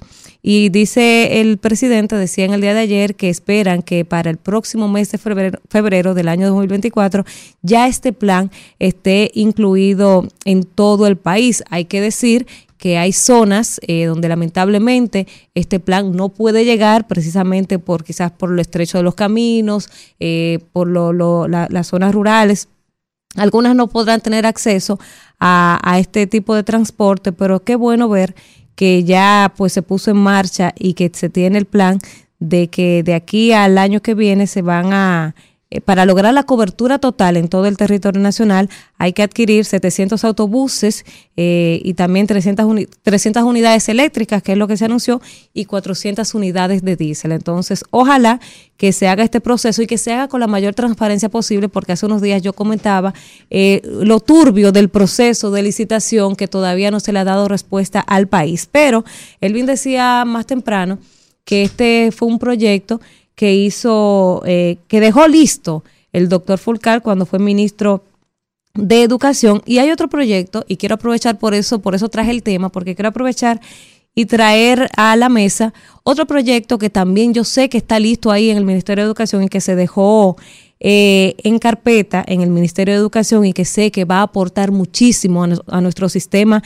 educativo y es la matrícula estudiantil digital que yo creo que es una iniciativa que está prácticamente lista para ser implementada por las actuales eh, autoridades educativas. ¿Y de qué trata la matrícula estudiantil digital? Bueno, este es un proyecto que busca crear una ficha del estudiante totalmente digitalizada. En esta ficha usted va a poder encontrar el tema del tipo de sangre del estudiante, el tema de su salud bucal, su récord de salud, también el tema de la salud física y mental y todos los datos, eh, las enfermedades familiares, los antecedentes familiares del estudiante, un, un récord digital, totalmente digital, una matrícula estudiantil digital que va a servir, o sea, si ese estudiante hoy vive en Villa Altagracia, por ejemplo, y decide mudarse al Distrito Nacional, pues esa ficha totalmente digital del estudiante va a contener todos esos datos que va a ser utilizado por el centro educativo si el estudiante tiene alguna algún incidente en el centro educativo, algún tema de salud, pues está esa ficha digital para que el centro pueda dar respuesta a esa necesidad del estudiante. Ese es un proyecto, señores, muy noble, eh, muy importante y tenemos el presupuesto para hacerlo, que eso es lo mejor de todo, porque contamos con ese 4% que se está eh, desperdiciando, se está despilfarrando y no en cosas que son de provecho. Yo pienso que, claro, para implementar este tema de la matrícula estudiantil digital se necesita que nuestras escuelas cuenten con energía eléctrica, también se necesita que cuenten con la tecnología necesaria para implementar este proyecto de matrícula estudiantil digital, pero tenemos el presupuesto para hacerlo porque vemos que eh, muchas veces leemos las noticias que se están gastando miles y millones de pesos que quedan en nada. Entonces, dejar esto en nuestro sistema educativo yo creo que sería un gran avance y creo que sería una impronta importante del- de la actual administración gubernamental dejar ese, ese proyecto de matrícula estudiantil digital. Y el actual ministro la tiene fácil porque Roberto Fulcal dejó muchísimos proyectos como ese del transporte, como ese de la matrícula digital estudiantil, que simplemente hay que implementarla. Dejó el plan totalmente desarrollado y esto yo creo que sería un pro para, nuestro, para nuestros niños. ¿Por qué? Bueno, porque a través de este proyecto de matrícula estudiantil digital, usted previene enfermedades en los estudiantes mediante chequeos de salud constantes. Por ejemplo, antes de entrar el año escolar, el estudiante se hace un chequeo completo y eso se sube a esa matrícula estudiantil digital. También usted puede aprovechar ese proyecto con esa data que va a tener de toda nuestra matrícula para planificar la sociedad, conocer los intereses de nuestros estudiantes, conocer también cómo, cómo está el tema de la salud en nuestros estudiantes y de su familia, porque ese registro digital va a incluir eh, la información, los antecedentes familiares en temas de salud y también con el tema de la ingesta de- del desayuno escolar. Ahí con esa data usted puede también manejar una alimentación inteligente para nuestros estudiantes y va a poder mejorar la relación familia-escuela, porque es como un récord que usted va a tener ahí del estudiante y de su familia. Yo creo que es una buena oportunidad para que se vea que el ministro de Educación está haciendo algo, así sea, con proyectos que ha dejado en carpeta el pasado ministro, pero que son al final un beneficio para nuestro sistema educativo y sobre todo para nuestros niñas y niños. Adelante, Isidro. Rumbo de la mañana. Regresamos en este rumbo de la mañana cuando son las 8 y 22 minutos y vamos a continuar con el comentario del señor Víctor Villanueva. Y, bueno, vamos a ver, Kelvin, ahí. Dele a play.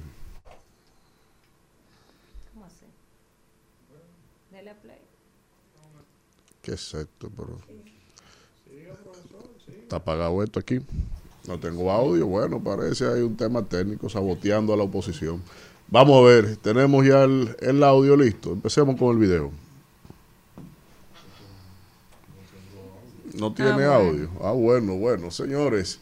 El día de ayer, el presidente Leonel Fernández hizo una- un video eh, llamando a la atención. Como el gobierno está muy atento a todo lo en cuanto nosotros publicamos para poner inmediatamente reacciones y de hecho a funcionarios y de hecho hasta militares que lo ponen a reaccionar, violando tanto la constitución como las leyes que instituyen nuestros organismos castrenses, como es el caso del tristemente célebre eh, eh, reacción del actual incumbente de la DNCD, eh, nosotros que hicimos un llamamiento a las autoridades públicas en términos de lo que significa esta epidemia del dengue en la República Dominicana, que mientras eh, todos los organismos, inclusive internacionales, regionales, como la Organización Mundial de la Salud, como la Organización Panamericana de la Salud, habían llamado a la atención de la gravedad del escalamiento del dengue en la región y de manera específica, tanto a Puerto Rico como a la República Dominicana, aquí el gobierno siguió como que eso no tenía ningún sentido. Y aunque pongan a leguleyos y papagayos a venir y que a dar gracias como si fuera un tedeo de que están fumigando a partir de esta semana, que bueno que lo hagan, pero el tema está en que ya el dramatismo está en cada una de las salas de emergencia y de las habitaciones de nuestros hospitales y clínicas privadas del país. Y como se hizo una pequeña locución llamando a las autoridades y proponiendo algunas medidas con relación al dengue, ahora entonces, y que el gobierno reacciona a partir de ahí, convocando a hacer otro gabinete más, van unos 14 gabinetes que han realizado en este gobierno de cada tema que se le va de la mano, arman un gabinete para que exactamente acontezca absolutamente nada. Aquí eh, el día de ayer eh, señalamos ya el otro tema que también es de gran preocupación para la ciudadanía y es el caso de la delincuencia, de la inseguridad que vive la República Dominicana. El problema de la inseguridad en esta administración es una cenicienta blanca. Han sustentado toda la reacción en términos de la persecución del delito en las calles con falsas premisas y sin tener definido ahí una verdadera planificación de cara a las respuestas integrales que necesita el país. Cuando yo escucho a, a los leguleyos, leguleyos, a hablar, y Leonel qué hizo, que Leonel no hizo nada, y qué él propone. Miren, una cosa es ser dueño de su propia ignorancia y creer que tiene un dominio de la sabiduría del todo a partir de ahí, y otra cosa es tener debida rememoranza en función a lo que realmente aquí se hizo. El problema que se ha tenido con la Policía Nacional, por ejemplo, es el hecho relacionado a que lo que ha habido siempre ha sido reformas y contrarreformas a las leyes de la Policía Nacional, por ejemplo, siendo las últimas, eh, tanto en, lo, en el 2016 como la actual reforma que se impulsó desde aquí, en esta administración, todo han sido reformas, esas dos reformas regresivas, muy distintas a las que impulsó el propio presidente Leonel Fernández, dándole un sentido de organización y efectividad, dividiendo sobre todo los elementos de la investigación, la prevención y el fomento a lo que son la institucionalidad de la formación de los policías, incluyendo que generándole hasta una institución de educación superior dentro del propio estamento policial. Pero ni hablar de los programas sociales, de la, de la dinámica en relación a la economía, porque lo único que ustedes no han escuchado decir del plan de reforma de la policía de la presente administración son los elementos sociales y económicos que inciden en el individuo a que lo llevan a transgredir la ley, a que lo llevan a ser un ente disociado en términos de la sociedad misma. Y eso tiene sus explicaciones y sus razones, no solo en lo sociológico, sino es eminentemente en el modelo de desigualdad que produce nuestro sistema impositivo. Es un modelo que lo que, aunque nos ha, nos ha permitido en más de 50 años tener una estabilidad y una dinámica de crecimiento, porque así ha sido, si, si eso es cierto, también es cierto el hecho de que el crecimiento, el modelo de crecimiento económico de la República Dominicana genera amplias brechas sociales. Y aquí, aunque hay distintas variables que inciden en esas brechas sociales, sin lugar a dudas que una de las principales premisas que hay que tener en cuenta es precisamente el, es en la política de seguridad que tiene el propio Estado en términos de la ciudadanía, en términos de la represión, de la, de la prevención y de la formación de nuestros efectivos militares y policiales.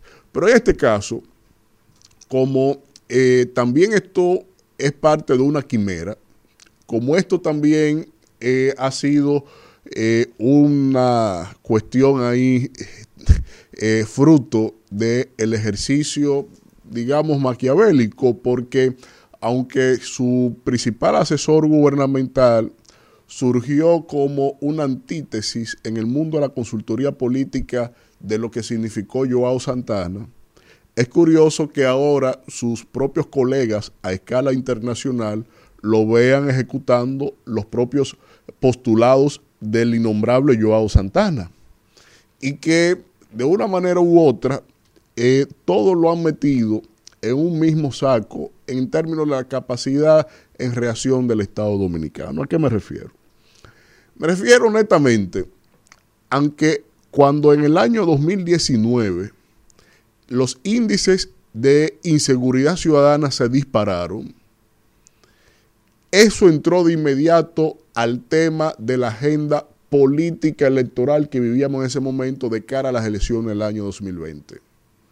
Por eso surgió el tema y él tomó la bandera de Rudolf Giuliani para proponer al electorado, al debate público, un plan consistente en términos de que el Estado tenga capacidad de reacción, de prevención, de formación y persecución del, del delito. Ah, pero todos hemos visto cómo eso rayó no no solo en la mentira, sino en la misma deshonestidad, para parafrasear al propio presidente el día de ayer. Porque cuando llega al poder, cáspita, no existe plan, no hay nada. No, todo lo que se dijo en el proceso electoral era nada. Y yo le he señalado con entera responsabilidad que lo que había con Rudolf Giuliani era un contrato de lobismo con la administración de Donald Trump y eso, mm, si quieren, sométanme y díganme que no. Y no, hay ningún problema, que yo también aporto mis, mis consideraciones ahí y mi sustento para haber dicho lo que acabo de decir. Pero no está el tema en relación a que haya sido eso. Es que viene entonces y fomenta una contrarreforma a la ya endeble reforma que se le hizo en el 2016 a la, a la, ley de la Policía Nacional.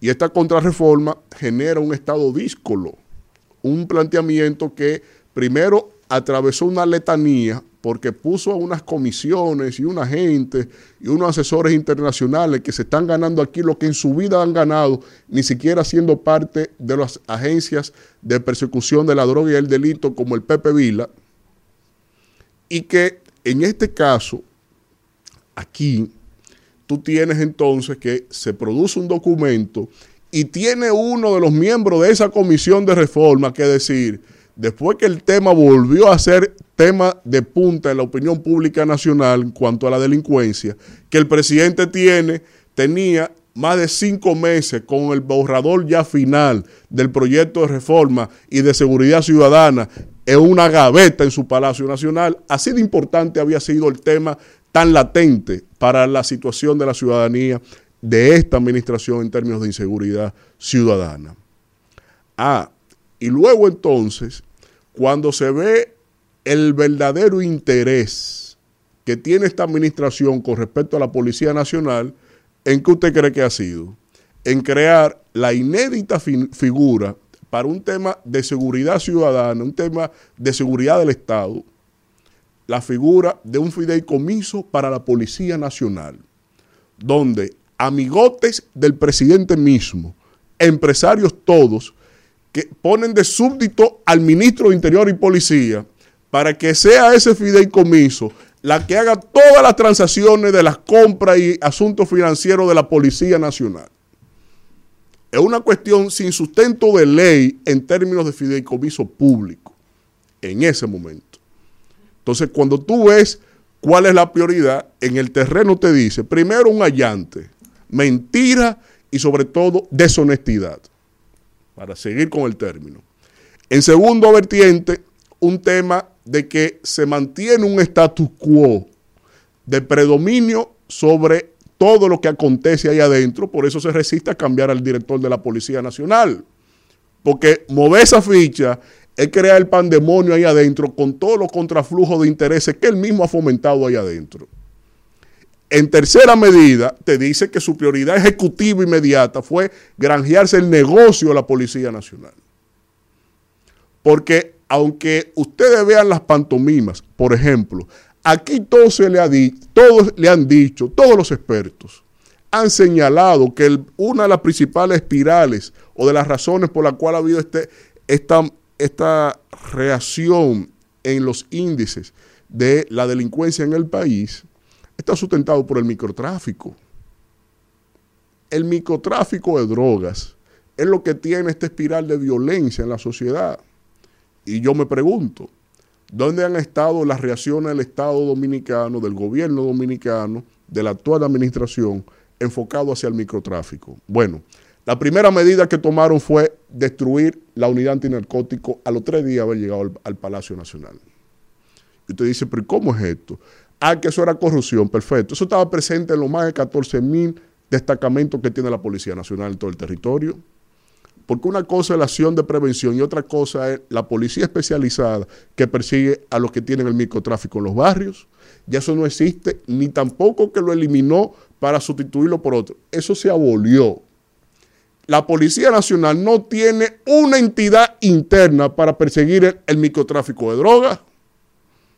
¿Y cómo tú vas a combatir en los indicadores del Estado, de la seguridad del Estado, de la seguridad ciudadana, el problema del microtráfico si una entidad especializada en microtráfico? Ah, con el diezmo, como le llaman, los que están aportando la droga para que se tiren la foto y no en la persecución real. Por eso, como llaman aquí los oyentes, los que no son parte de la propaganda, en términos de que la droga está más barata que el arroz. Y eso tiene esa medida ahí. Pero como este es el caso de esta administración, ya se nos fueron prácticamente los cuatro años y porque ya estamos sobre la base de la desesperanza y la incredibilidad. Ya a ustedes no se le cree nada. Pero yo espero que en la reacción que tenga el gobierno al video de Leonel Fernández, es que se pongan también, así como están que fumigando, salgan a la calle y combatan la delincuencia, porque el país ya no aguanta más. Rumbo de la mañana. Bueno, regresamos, regresamos en este rumbo de la mañana. Miren, a propósito del tema que Víctor comentaba hace unos minutos sobre el tema de la droga, del precio de la droga y todo aquello, ¿eh? sin, eh, ¿verdad?, contradecir necesariamente al compañero, sí aportar algunos datos eh, importantes a ese tema, porque manejo información eh, importante sobre el tema del narcotráfico, y no con ánimos de defender el gobierno, porque eso es un tema muy complejo y de, y de largas ramificaciones. Pero solo decir, por ejemplo, que en esta gestión del general Ulloa, las trazas aéreas han desaparecido. Y aunque haya gente que no lo crea, aunque haya gente que no lo crea, las trazas, para quienes saben de ese tema, saben que han disminuido prácticamente a cero los viajes que había en el pasado de Colombia y Sudamérica hacia República Dominicana a bombardear droga. Eso ya no se ve. Eso ya no se habla de eso y eh, es la realidad. Es la realidad. Ha, ha disminuido el bombardeo de droga aérea a través de las trazas y se están buscando ahora nuevos mecanismos. El narcotráfico no lo va a detener nadie porque son organizaciones muy poderosas, multinacionales, pero hay que ser responsable y decir eso. Con relación al tema del microtráfico en los barrios, a mí me han dado una explicación con relación a eso que me parece lógica. Eh, el tema del el microtráfico en los barrios, cuando existía la unidad del DICAN, que era una unidad antinarcóticos que se creó dentro de la Policía Nacional, a tal punto que hubo unos niveles de escándalos allí que cayó preso el No, jefe está del DICAN. condenado. Valerio. Cayó preso el jefe del DICAN, de la unidad antinarcótica Coronel de la Valerio. policía y muchísimos coroneles y unos generales. kilos de droga, lo Un- vendieron. Un desastre. Un desastre, sí. Y el planteamiento de quienes entienden que el DICAN como unidad antinarcótica policial no debería de existir como tal, el argumento de quienes decidieron eliminar el DICAN es precisamente el descontrol y el desorden que había en ese cuerpo antinarcótico policial, porque en todos los puntos de droga del país había una unidad antinarcótico de la policía y la DNCD. Entonces había un problema cuando llegaba la DNCD con los chalecos negros y la letra amarilla detrás. Resulta que los oficiales del DICAN tenían el mismo chaleco negro y la misma letra amarilla. Y entonces muchas veces los, los agentes del DICAN se metían a hacer allanamientos y abordaje a los barrios. Y como tenían el chaleco negro y la misma letra amarilla de la DNCD, entonces la gente decía que fueron agentes de la DNCD duplicando funciones, con una serie de situaciones en el tema de los puntos de droga, donde habían unos peajes sistemáticos, habían una serie de situaciones propias del desenvolvimiento natural de ese tipo de ejercicio. Y las explicaciones que se me sirvieron fue que decidieron eliminar el DICAM para terminar con la duplicidad de funciones. Quienes tomaron esa decisión entienden y establecen que tú no necesitas tener dos unidades antinarcóticos. La DNCD tiene una unidad especializada creada dentro de la DNCD para crear solo y perseguir el microtráfico de los puntos. Y aparte, entonces, la DNCD a gran escala tiene el tema de las trazas aéreas, las lanchas rápidas y combatir el narcotráfico de otra manera. Esa fue la explicación que a mí se me dio y yo le veo sentido. ¿Por qué? No porque yo lo quiera creer, sino porque los hechos son los que hablan. El jefe del DICAN, Valerio, Valerio, está condenado. Entonces, si usted que es el 15 años, jefe sí. y hay como 15 generales y coroneles involucrados en ese escándalo, ¿qué le quedaba a la institución? Te van a decir, no, pero porque el jefe del DICAN haya cometido ese acto no quiere decir que la institución no tenía lógica de ser. Bueno, pudiera tener lógica de ser. Ahora, hay, había una serie de irregularidades en el manejo. Yo creo que no es necesario tú tener dos instituciones para combatir el narcotráfico. A mí me lo pueden explicar. Yo tendría que escuchar los argumentos de quienes crearon el DICAN, que el general Guzmán Fermín, el general Guzmán Fermín es el creador.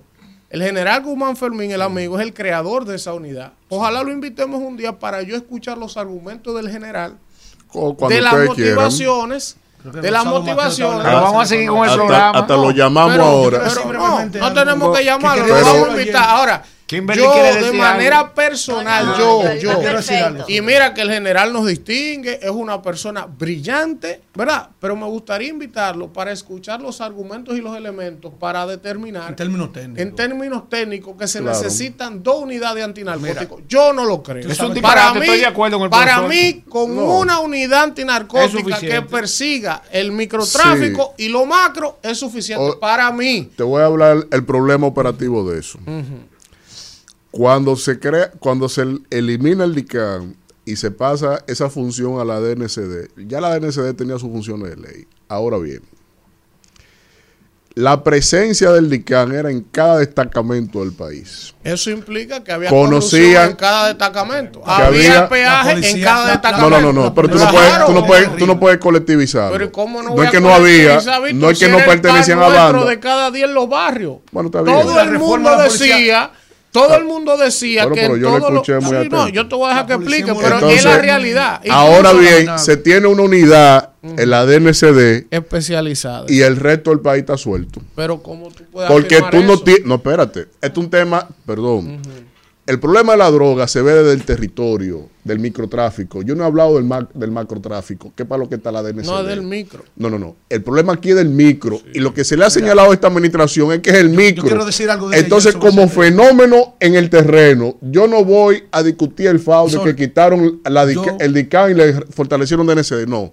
Vamos a ver el antes y el después que quitaron el Vamos, DICAN. vamos a hablar de la economía del No, narcotráfico. eh, no, es que- el general ¿Cuánto aquí el micro- el vino, microtráfico? Guzmán Fermín ¿Tú sabes aquí cuánto vino, mueve el microtráfico? 800 mil y pico pesos, un solo el punto de droga. ¿Ustedes es- sabían cuánto ¿Cuánto mueve el microtráfico? Miles de millones de pesos. es que en ese- 67 oye, mil millones de El pesos. año. problema es que en ese debate interesante tiene que haber tolerancia teniendo, por al ejemplo, el general Sí. Guzmán Fermín, nuestro amigo, y ustedes tienen unas cifras y la DNCD tiene otras, Ah, totalmente diametralmente opuestas. Entonces, aquí habría que buscar un ente intermedio que defina quién está hablando la No, verdad. porque es que Ahora, Guzmán Fermín los- ya, ya no, hay institución. oye, los si el hechos- Estado dice que son las cifras, son las cifras. Los hechos hay que partir de ahí. fácticos, los hechos fácticos, Pero- ¿cuáles son los hechos fáticos? Mira, ¿Que ¿De dónde debemos partir? Por ejemplo, aquí se le vivía poniendo droga a los jóvenes en los barrios.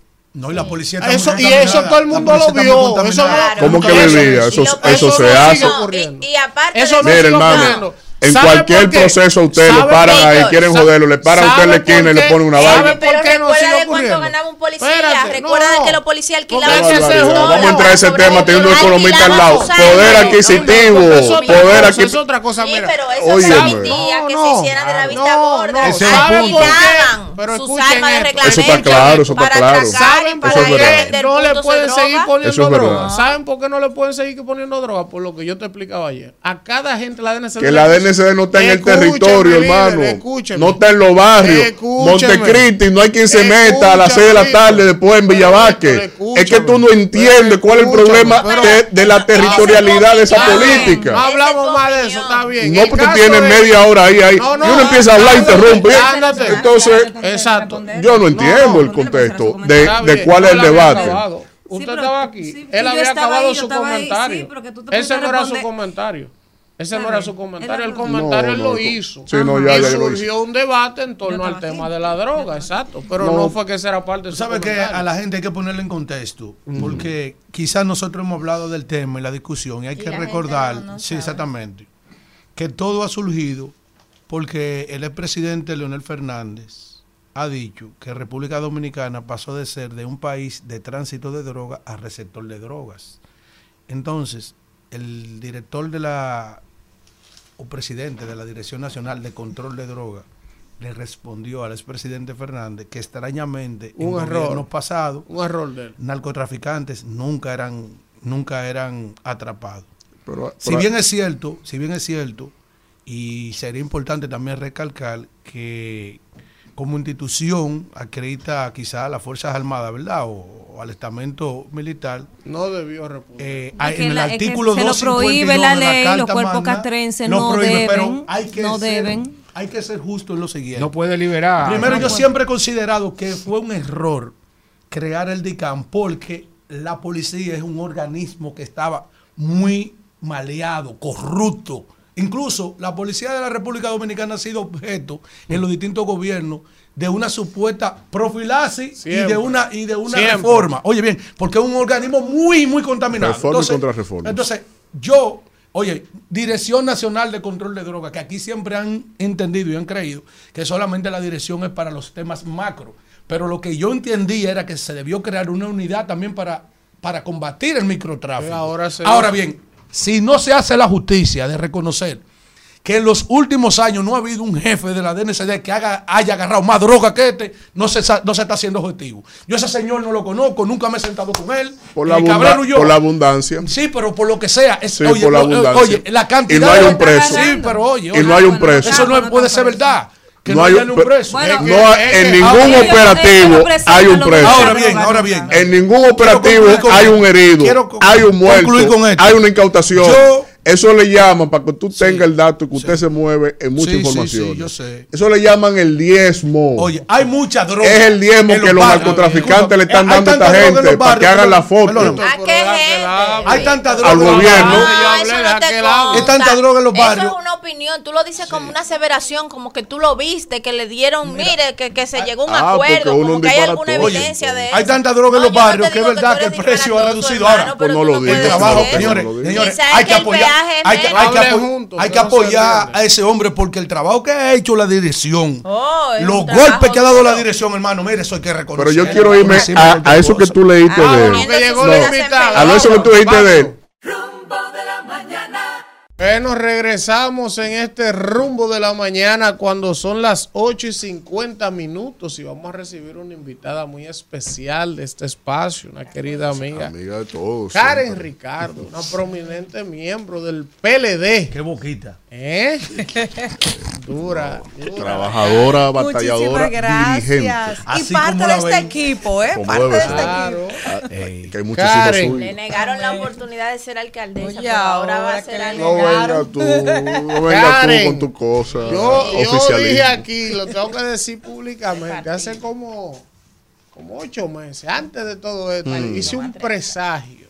¿Cómo así? Lo voy a decir públicamente. La, la candidata vicepresidencial del PLD, después del proceso, yo dije, tiene que ser, porque tiene el- la historia, el trabajo acumulado, la imagen, eh, La comunica bien la disciplina. Karen la proponen y nadie en el PLD se atreve a decir que no sería una extraordinaria compañera de boleta de Abel Martínez. Pero el tema es, cuidado, Karen, que que el domingo, el domingo, Karen, Abel fue proclamado ya de manera formal en una actividad muy Eso no busquen más bonita. problemas aquí yo. No, Oye, aquí ¿cuál han salido unos cuantos problemas.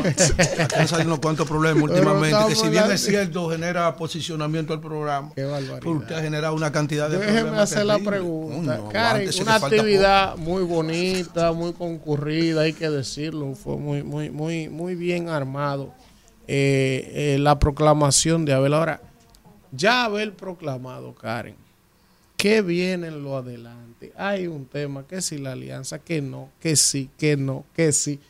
Eso electoralmente genera en el electorado una incertidumbre, una confusión, porque la gente dice, bueno, yo le decía ayer a un amigo, mira, hay gente que tú le vas y le preguntas, ¿tú vas a votar por Luis? Y te dice, no. ¿Y quién tú crees que va a ganar la elección? Le pregunta a esa misma persona y te dice, Luis. Oye lo que yo te estoy diciendo, ¿por qué?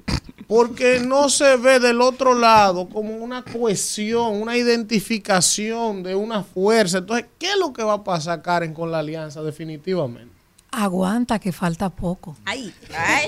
Oye, como ella arrancó. Ya, Eso arrancó te por ahí. No, no, pero... a tantas preguntas, Su opinión, a tantos su comentarios que agradezco de verdad. Karen, hay- siempre que me tomen en cuenta para todo lo que sea positivo. hay un y amén hombre. por eso y que recibo todos tus buenos deseos. Ay, aleluya. Pero estoy siempre dispuesta, disponible a servir a Lo mi país a través del partido que me formó, el partido en el que confío y el partido del que me siento orgullosa de Oh. todas las oportunidades que me ha dado.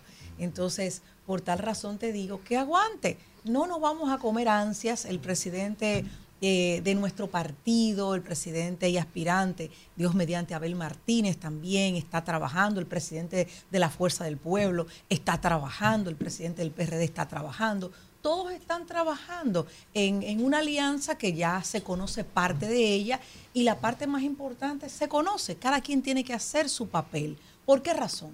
Porque estamos poniendo el oído en el corazón del pueblo dominicano. Y si hay algo que tiene claro los dominicanos y las dominicanas, es que esto no lo aguanta nadie. Ya nos cansamos de mentiras, de bultos, de que yo dije, pero no, pero ahora yo hago, de allante, de fotico bonita, de chacabanita blanca, de mucho marketing. No hemos cansado de esa inoperancia, de esa mala práctica y mala forma de gobernar, de dirigir los destinos de este país. Y la verdad, que todo lo que leemos un poquito más de los titulares, estamos boquiabiertos. Estamos boquiabiertos.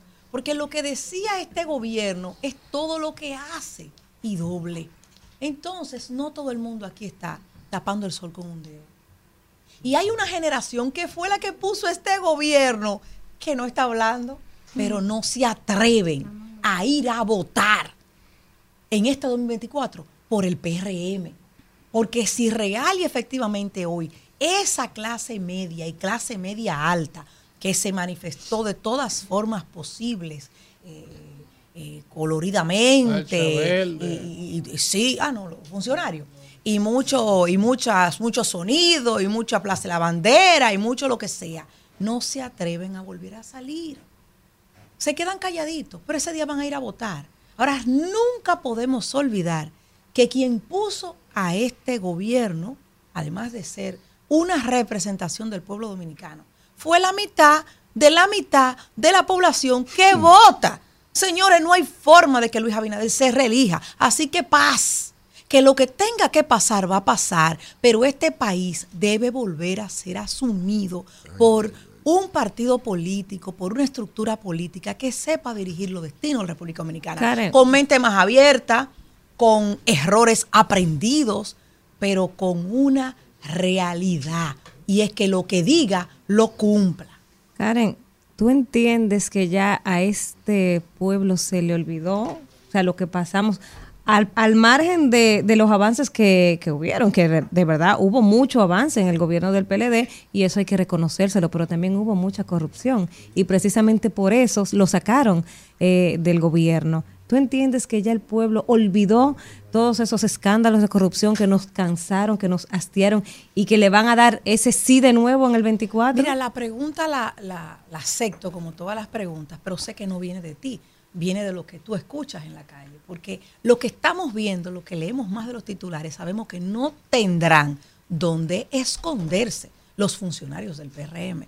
Entonces no sé. me hable yo de lo sé, corrupción. lo- no lo- me hable de corrupción. aquí. Que han manipulado, han manipulado algo tan delicado como la, la justicia dominicana, el Ministerio Público que está bailando un son que le está tocando un partido político donde el pueblo dominicano que hablaba de corrupción, que gritaba de corrupción, pero eso, eso va a ser siempre, porque lamentablemente eso es un mote que por muchos años y muchos Karen, siglos todavía los políticos vamos a tener que cargar. Y es, per- perdóname, te, te voy a dar turno, es injusto que tú hables de gobiernos del PLD corrupto, tú tengas dos funcionarios, dos ex funcionarios, tres funcionarios que sometiste, ¿verdad? Que hiciste toda una... Uy, y, y tú subiste todos los números y todos los récords porque el primer año te dedicaste a trancar los corruptos. Y la única obra de gobierno todavía, a tres años que hablan, es de corrupción. Pero ¿dónde están esos corruptos? Pero ¿cuál es el resultado que tuvo la justicia y la investigación y lo tanto hablar del PRM? Pero por lo mismo que están presos, por lo mismo que estuvieron sometidos, es la práctica subsanable que hoy exhiben los ministros de primera fila y los directores y los demás funcionarios de este gobierno, donde desafortunadamente los únicos que son sacrificados son las mujeres y los jóvenes de este gobierno, los que no son popis, los que hacen trabajo político, los que llenaron y subieron y han querido creer en la política escalón por escalón. Entonces, todo lo que dijeron sí al supuesto cambio se han dado cuenta que el cambio fue un cambio de retroceso, que te quieren exhibir propuestas, discursos, eh, eh, de lo que ellos van a hacer en el futuro, pero todo lo que han hecho en estos tres años ha sido retroceder la República Dominicana en todo el sentido de la palabra, en todo el sentido de la palabra, y los únicos sacrificados ¿Sabe quién son? El pueblo dominicano, que no es de PLDista, que no es de PRMista, que no es de FUPista, que no es de PRDista, que no es de reformista, ni de más partidos aliados Claudia, al poder, sino de dominicanos y dominicanas. de. Ay, Déjelo Dios mío. Dios qué mío. El aguacate que. Víctor, Yo el que trae, Eh, trajo. Trégale un pan con aguacate Lo que Karen a- acaba de plantear aquí. sobre a quienes que han sacrificado. En eso estamos monolíticamente coincidentes. Ay. Víctor. Yo, bueno, yo no Ah, sé pero es verdad que van a pasar la servilleta, mira dónde la sacan. Mire quién está al lado suyo. yo- No, una sé. joven brillante. Una No, joven que no, es que víctima, eso de víctima, No, estamos aprendiendo, estamos en el camino. Ella le tocó aprender y detrás de ella y delante de ella una generación Claro. que tiene que manejarse imparcial con lo que le toca aprender y firme en tus decisiones. Tu pleito échalo dentro, como lo he echado yo. Karen. Ahora yo cuento con un partido de formación. Ahí- Echa el pleito tú en el tuyo. Ahora que yo te voy a apoyar. tenemos, ante lo que es como respuesta a la alianza Rescate RD, el gobierno ha propuesto la alianza oportunista, que es la suma mediante determinadas dádivas frontales del Estado con un conjunto de partidos que ha ido aliando de alguna u otra manera. ¿Cómo tipificar esto de cara a lo que significa el trabajo electoral de calle eh, en el terreno con esta suma de todos estos partidos que el gobierno está afinando hacia su tendencia? El mejor resultado, la mejor respuesta es que todos estamos esperando el decreto que le va a tocar al general. El decreto. Ay, ay. Ese decreto. Jurado ya. Jurado Jura- ya está por el mandatario. Ya está jurado ya. Por el mandatario de la República Dominicana ante el pueblo dominicano. Para que tú veas hasta dónde la figura presidencial se irrespeta, no tiene claro, donde no hay un dominio, pero tú someterte a que un partido que te quiere dar el apoyo porque supuestamente las cosas van bien y porque se le convenció, vamos a decir, ¿qué vamos a decir? Bueno, mejor, ni, mejor ni siquiera Sí, usar eh, mucho sarcasmo, pero qué fuerte. Partidos de poder, de lo que sí la República Dominicana tiene que aprender, porque yo creo en la participación.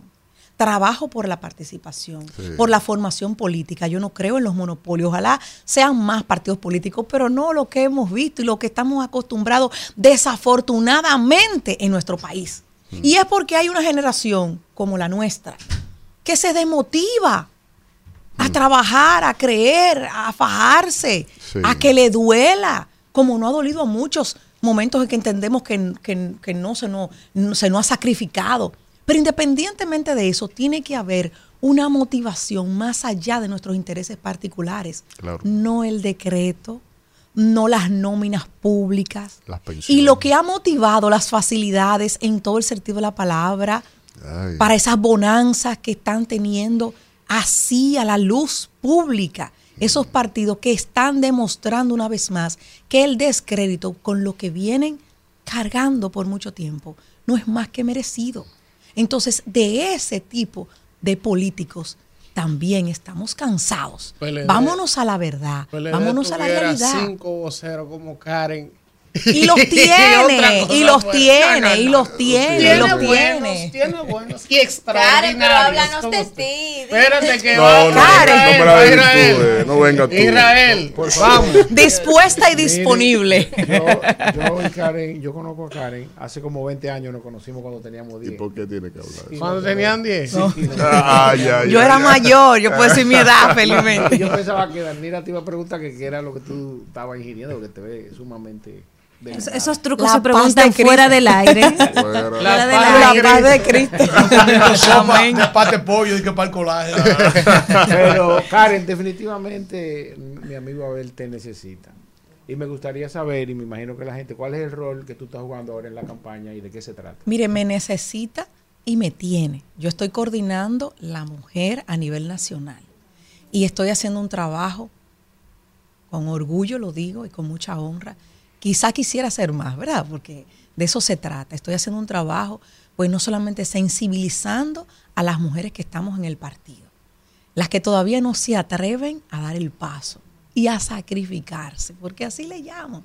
Un partido en oposición, las mujeres que vivimos y que tenemos que estar al frente de un hogar, de unos hijos, de, de una familia y de repente participar en política te resta en una sociedad como la nuestra.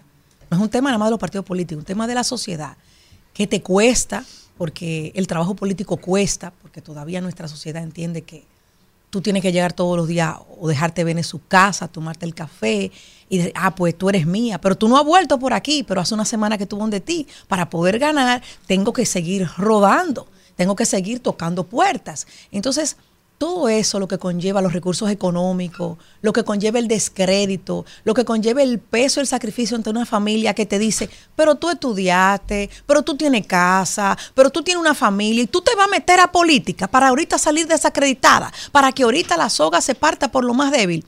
Pues dígale que sí, dígale que sí, que eso es lo que usted quiere, que usted quiere ser parte, mujer dominicana, de los cambios y transformaciones que debe tener nuestro país. Y que así como las mujeres que han hecho patria en nuestro país, que tenemos tres padres de la patria, pero 23 mujeres que pocas veces se mencionan y fueron las que tuvieron ahí, 23 a 3, y fueron las que tuvieron ahí. Todavía necesitamos que se nos reivindique en una sociedad derechos adquiridos. Y en este 2024, la mujer dominicana tiene la gran oportunidad de que somos el 51% del padrón electoral. Así es. Escúchenlo, escúchenlo bien. Aquí va a ganar el que la mujer dominicana decida.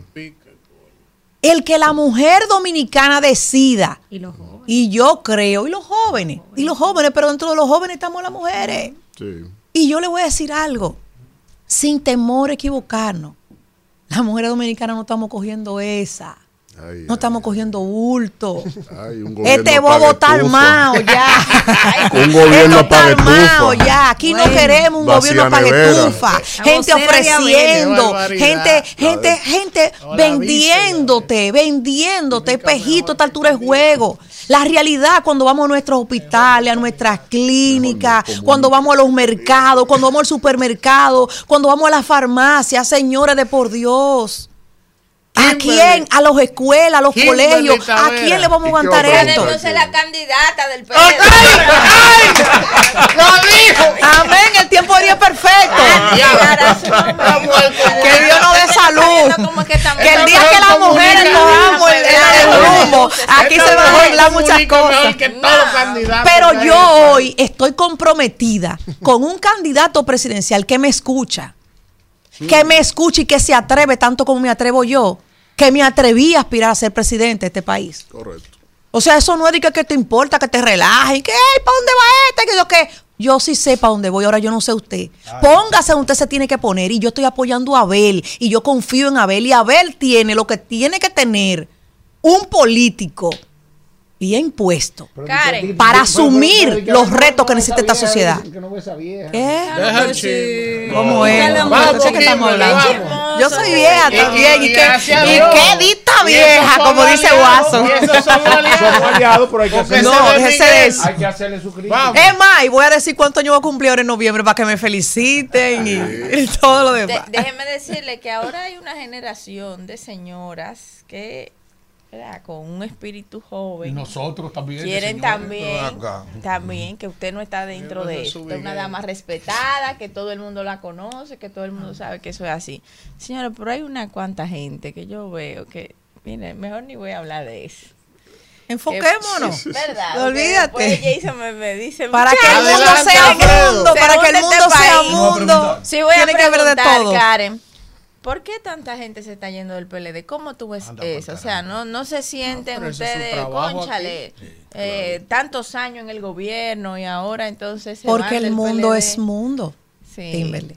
Y porque todo tiene que eso. ocurrir. ¿No lo ven y porque las deslealtad? pasiones en lo absoluto. Y qué bueno, todo el que quiera fluir, que siga fluyendo. Sí. Ahora, lo que tenemos que estar, estamos. Y cuando tenemos que multiplicarnos, nos multiplicamos con más potencialidades que cuando hay un grupo de personas siendo tranca. No queremos gente que no tenga la motivación, ni, ni el sentimiento, ni la confianza, primero en sí mismo y después en lo que quiere. Hay gente que todavía está pensando, no, porque aquella vez cuando yo fui, porque yo quise, porque yo quería, porque si me engañaron, hermano, siga rodando y siga creciendo. Que lo que le toca a quien le toca, lo va a recibir. Si es verdad que le toca. Muchos egos de creerse, no porque a mí era que me querían. Pues si te querían, te van a seguir queriendo. A mí me quieren todavía. Ah, decían, yo quiero a Karen, pero yo tengo que tratar de lograr con mi accionar, con mis buenas prácticas, con mi crecimiento, siendo siempre feliz ¿eh? y viviendo un día a la vez. Que me sigan queriendo hasta que me quieran más. Porque lo que me interesa es que lo que yo quiero lograr no lo voy a lograr solo, ni sola. Lo tengo que lograr con una cantidad de una generación. No importa, y cuando hablo de generación, hablo de, de mi madre, mi abuela y de todos los demás, de mis hijos, de lo más, de lo más jovencito, de lo, de lo del teteo, de lo, de lo, de, lo- de lo de todo eso, que entiendan que debemos transformarnos. Bueno, Margo. Transformarnos. atrás, Margo No, somos atrás. nada más brillante. Deje de chisme. Vamos, No está con bueno el- príncipe del pueblo de Sí, Una dama que Galilea. bueno vencerás. tenerte aquí, Karen.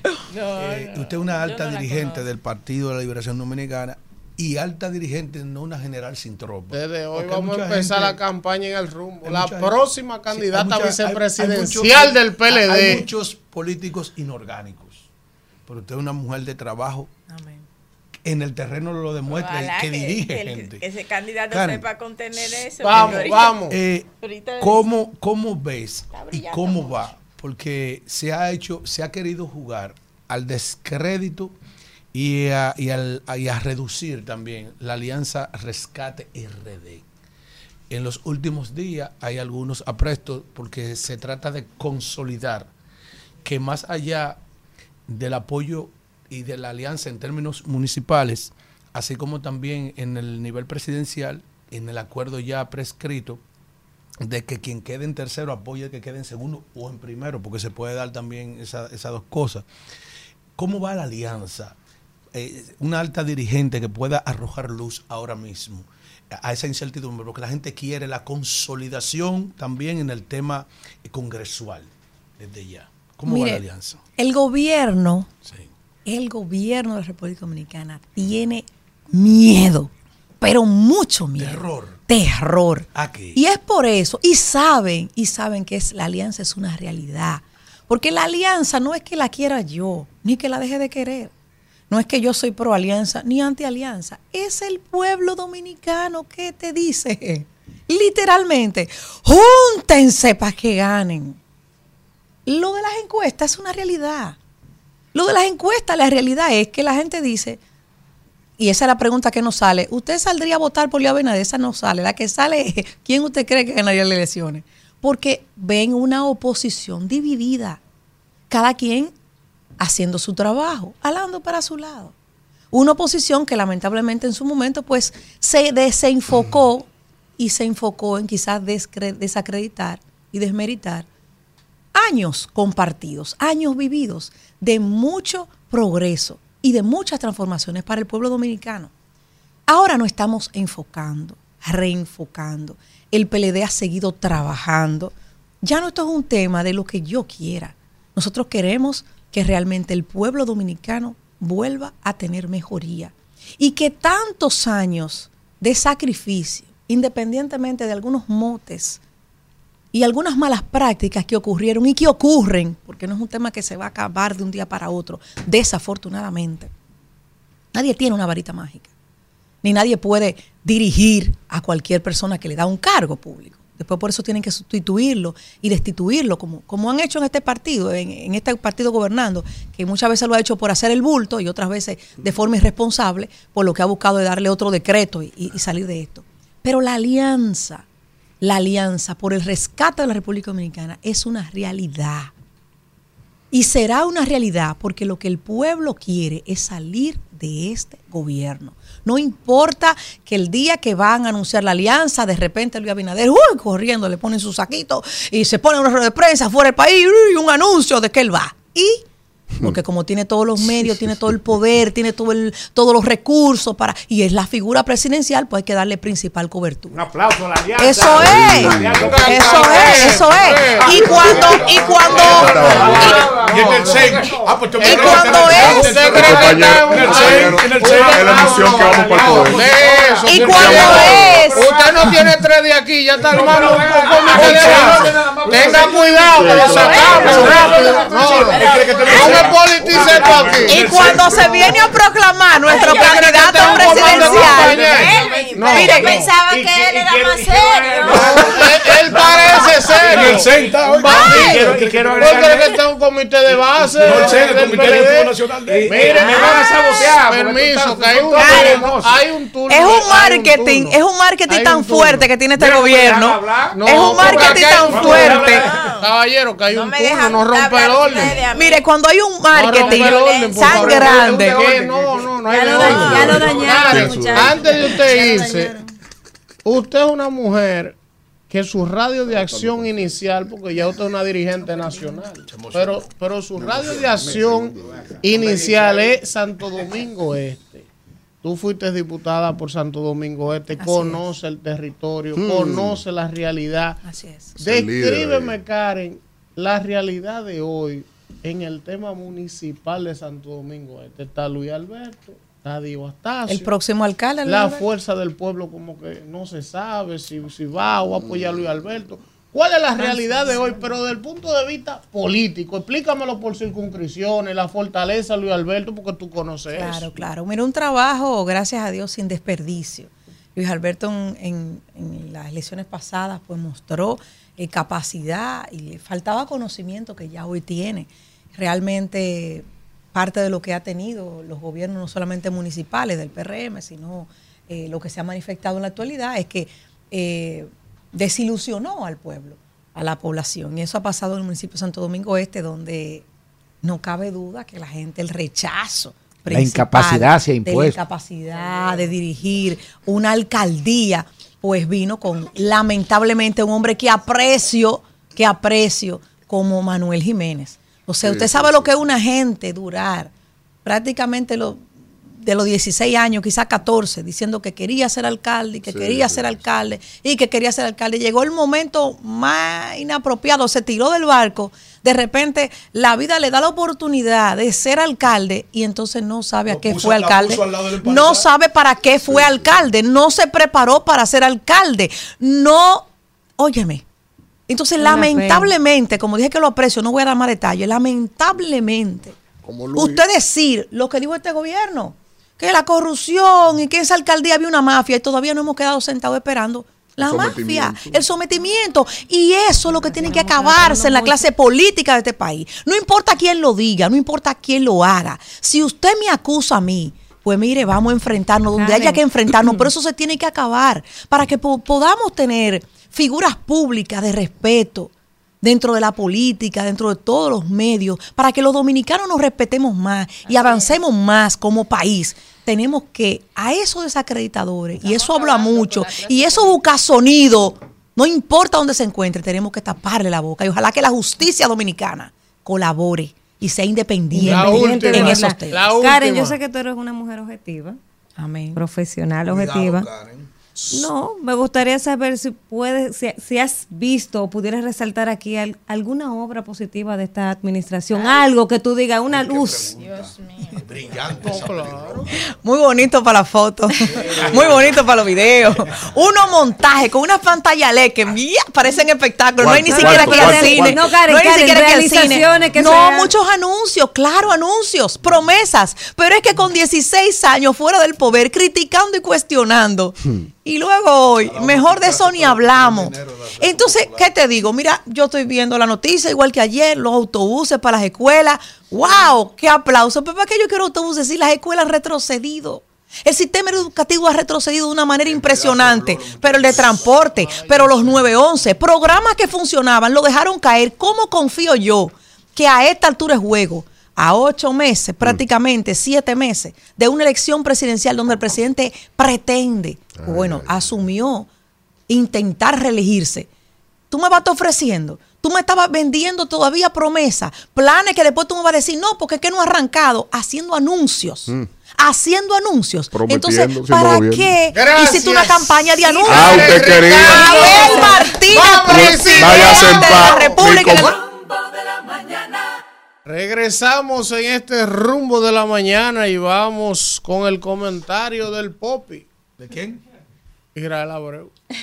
Yo, yo, yo hay, co- hay cosas que yo no entiendo, tú sabes. De glass. Tú sabes, yo en, en un acto efusivo, porque me sentí... ¿Usted creía que estaba en el centro? Claro, no, no, no, que ¿Qué es lo una, una digna representante, ¿verdad? No solamente de la mujer, sino también de la juventud y del dominicano y de Rescate RD. Puede, ¿Pero dónde apl- era que usted puede aplaudir la presencia de Karen Ricardo aquí. Fuera de la entonces, pausa, este, entonces, este, Apláudala, et- entonces, et- selfie fuera entonces, de la pausa. este hombre que es el coordinador, ¿verdad? Perfectamente. Entonces me puede decir Popi en el aire, tú sabes. No Pero está bien, yo, yo lo voy a agarrar allá abajo en el parqueo. Mire, Señores, eh, gracias por mantenerse en sintonía y además informado con nosotros. En el día de hoy, como hasta que se apruebe el presupuesto, vamos a, ir analizando algunos de los principales puntos más importantes que deben ser analizados de este presupuesto. En el orden de que usted, como ciudadano que me está escuchando en este momento y a través de las redes sociales y plataformas de RCC Media, debe saber. Un punto importante de este presupuesto y que va a ser el efecto del pago de los impuestos que usted de manera directa e indirecta va a pagar, me refiero al subsidio eléctrico, a las transferencias corrientes a empresas del Estado que para este presupuesto rondan los 99 mil millones de pesos y de los cuales más del 90% se le van a transferir a las empresas distribuidoras de energía eléctrica, específicamente EDENorte, EDESUR y EDEESTE. Oiga bien, 86 mil millones de pesos que va a ser un dinero que lamentablemente es como si lo estuviéramos echando en un sumidero. Resulta que cada vez que usted paga ITEVIS, que paga impuestos selectivos al consumo, que paga impuestos sobre la renta, impuestos a la propiedad inmobiliaria o cualquier otro tipo de impuesto de lo que existen en la legislación tributaria de República Dominicana, una proporción de ese dinero va a ese subsidio eléctrico, que nos va a costar 86 mil millones de pesos. Ponga ese dato ahí a su izquierda. Y agréguele a eso, además, si Danira y Alvin me dejan hablar, que, ¿verdad? Nosotros también estamos pagando uno de los servicios energéticos más costosos de la región. Eso es importante que usted lo sepa. Estamos pagando energía eléctrica, un subsidio a través de los impuestos que pagamos, y además vamos a pagar, ¿verdad? De manera directa, una energía sumamente costosa que por otro lado lleva consigo una serie de apagones que formaban parte de la historia de República Dominicana. En mi caso, en donde mi circuito energético es EDESUR de manera específica, hace más de 10 años que yo no tenía inversor y la planta eléctrica no se prendía, salvo que hubiera una emergencia por un desastre natural en el peor de los casos. Es el caso mío de manera específica.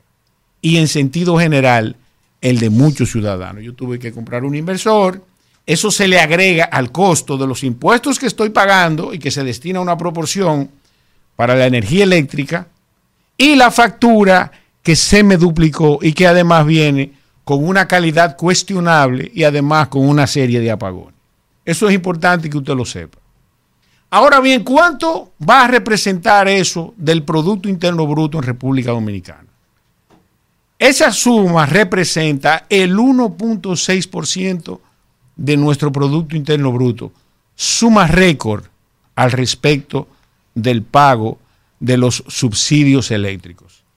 Y aquí citar un hecho histórico que fue criticado durante 16 años por mis amigos del PRM. 16 años. Inclusive en alguna medida criticado hasta cuando fuera del poder, fuera del poder, y por así, por así decirlo, es el caso de Punta Catalina. Punta Catalina, que es la generadora eléctrica que en alguna medida ha mantenido en equilibrio el precio que estamos pagando ahora, que sigue siendo caro. Resulta que Punta Catalina costó alrededor de 3 mil millones de dólares. Pues este subsidio eléctrico, que es de 86 mil millones de pesos, son alrededor de 1.400 millones de dólares. Dinero que pudimos haber utilizado en la construcción de otra Punta Catalina en cualquier parte de República Dominicana, sin desmedro de que la misma puede ser financiada en un 100%, porque en República Dominicana existe la demanda. Pero resulta que la falta de planificación se evidencia en este gobierno. Se terminó el gobierno, ya en mayo tenemos elecciones, tienen que entregar en agosto o repetir si se reelige y lamentablemente los ciudadanos vamos a seguir pagando subsidio eléctrico a través de los impuestos, pagando una factura sumamente alta, recibiendo apagones y con una cuestionable, una cuestionable calidad del servicio eléctrico cosa que es además transversal a todas las actividades del ciudadano dominicano y de las actividades económicas. Pues la energía eléctrica afecta a la competitividad en todos los órdenes, desde el orden profesional y de servicios y en el orden de la producción en sentido general. Yo como profesional de la economía hubiese preferido que el gobierno tome la cantidad de dinero que fuese necesario tomar para la fabricación de las plantas, que dé como resultado una mejora del servicio eléctrico, de la calidad de la energía y de una reducción en la tarifa. Oigan bien, la cantidad de dinero que fuese necesario para que se haga esos proyectos de inversión, que además son sustentables, como lo es Punta Catalina, que se está pagando a sí misma y además tiene flujo de caja positivo.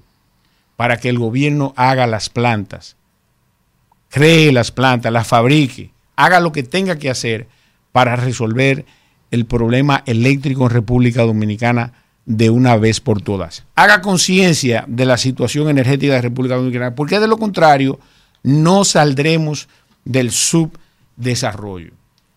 Otro dato interesante que lleva consigo el presupuesto general del Estado para el año 2024, el anteproyecto depositado por el presidente Luis Abinader y el, el gobierno del PRM es el gasto tributario, que para este presupuesto representa un 4.6% del Producto Interno Bruto.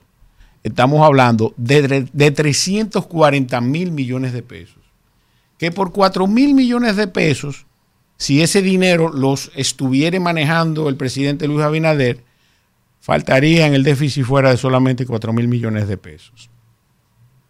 El hecho es que en la inmensa mayoría de los casos de estas leyes que están enumeradas en el presupuesto, incluso los rubros y las partidas tributarias que son afectadas por el gasto tributario, usted la puede ver ahí. Y pudiéramos determinar qué partidas son suficientes y necesarias para este presupuesto en función de la retribución que suponen los ciudadanos recibir. Oiga bien, el gasto tributario es un dinero que el Estado dominicano exime a algunas actividades económicas, cualesquiera que sean, turismo, zona franca, ley de desarrollo fronterizo, entre otras no menos importantes, pero que no necesariamente están retribuyendo al ciudadano en función del beneficio que están recibiendo esas empresas que son eximidas, puesto que las mismas suponen agregarle un valor social a los ciudadanos, a los nacionales de un país. Y en la inmensa mayoría de esas leyes que comprenden el gasto tributario, que es un 4.6% del Producto Interno Bruto, 340 mil millones de pesos, pues lamentablemente es sumamente cuestionable. Y esto no porque lo diga yo. En el informe de la CEPAL del mes de septiembre, que tuve la oportunidad de, de discutirlo aquí, resulta que la CEPAL, el tercer punto que establece al respecto de la, mejora de las finanzas públicas, me refiero a la estructura de ingresos y gastos del Estado dominicano, después de hablar de la racionalización del gasto público y de la reducción de la evasión, que es el segundo punto que toca, entonces habla de la revisión del gasto tributario. Oigan bien, con el solo hecho de que República Dominicana se aboque a una reforma fiscal integral relacionada con la calidad del gasto y con la calidad de ese gasto tributario, República Dominicana no necesita crear ningún tipo de impuesto, aumentar la base de ningún impuesto o aumentar los porcentajes de los ya existentes. República Dominicana necesita revisar la estructura de gastos que tiene al respecto de la conformación del presupuesto general del Estado. Finalmente, debo concluir resaltando la baja en el presupuesto de inversión o gasto de capital. Para este presupuesto va a ser de 165 mil millones de pesos. Y resulta que esa baja produce un mayor empobrecimiento de las finanzas públicas, de las finanzas del Estado. Para el año 2024, el patrimonio del Estado dominicano va a retroceder en algunos 100 mil millones de pesos, producto del déficit acumulado tanto del 2023 como del 2024. Por eso ustedes vieron publicaciones que versaban al respecto de que cada dominicano debe, después de haber vendido todos los activos del Estado, resulta que nosotros vamos a quedar a deber una cantidad de dinero de alrededor de 390 mil pesos cada dominicano. Adelante, Isidro. Rumbo de la mañana. Bueno, continuamos en este rumbo de la mañana cuando son las 9 y 36 y vamos a continuar con el comentario de Kimberly Taveras. Señores, y hoy yo quiero hablar de algo muy importante, a propósito de que nos estamos quejando mucho de, del tema de la facturación eléctrica, del tema de los apagones, del tema de, de todo lo que acontece al sector energético y de la necesidad que hemos creado sobre el abastecimiento de las energías eléctricas. Primero quiero hablar eh, sobre lo que está aconteciendo a nivel nacional, no en este gobierno, sino que ya viene aconteciendo desde gobiernos anteriores, porque he escuchado muchas veces decir que el tema de las pérdidas en las diferentes EDES, que son las empresas de distribución eléctrica de nuestro país, es un tema de este gobierno y no debe ser así. Es más, yo pienso que el tema eléctrico, que es uno de los temas que más preocupa a nuestro país, no debe ser politizado. Y les voy a decir por qué no debe ser politizado. Primero, el, el Ministerio de Economía, Planificación y Desarrollo tiene un observatorio de la producción energética y del comportamiento de ese mercado. En ese observatorio sale a relucir eh, que si bien en este periodo de gobierno se ha logrado reducir las pérdidas en un promedio de un 3.4% entre las tres EDES, si bien se ha logrado eso, ¿verdad? En esta gestión de gobierno, hay que decir también que República Dominicana lidera frente a otros países de la región con los que este observatorio le hizo la comparación con relación a las pérdidas en las redes de distribución eléctrica. Este observatorio, que tiene, ya dije, el Ministerio de Economía, Planificación y Desarrollo, comparó con países como Kenia, Uganda, Panamá y Costa Rica, que tienen una producción similar a la nuestra. Y yo quiero que ustedes sepan que las pérdidas de Kenia en promedio andan por un 19.6%, las pérdidas de Uganda por un 17.5%, las de Panamá por un 13.6% y Costa Rica por 10.5%.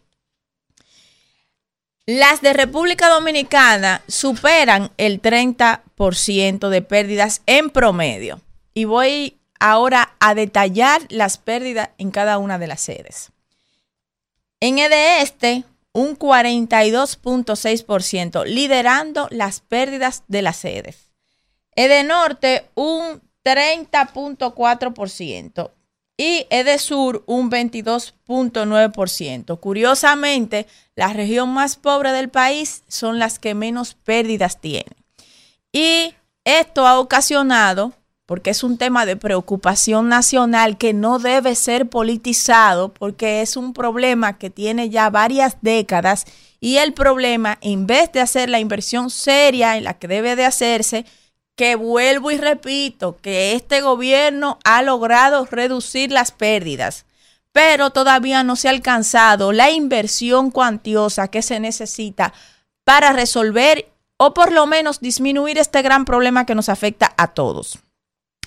Esto ha motivado con una serie de profesionales en el área de todas las ramas y, e investigadores de varias universidades del país, como es el caso de Richard Medina que, Medina, que es el coordinador de la licenciatura en economía de INTEC, pues ha dado a conocer en una publicación en la revista de economía de la Academia de Ciencia una, una, bueno, una, una hipótesis que él sostiene o un plan, un plan de sostenibilidad para las EDES y para disminuir las pérdidas.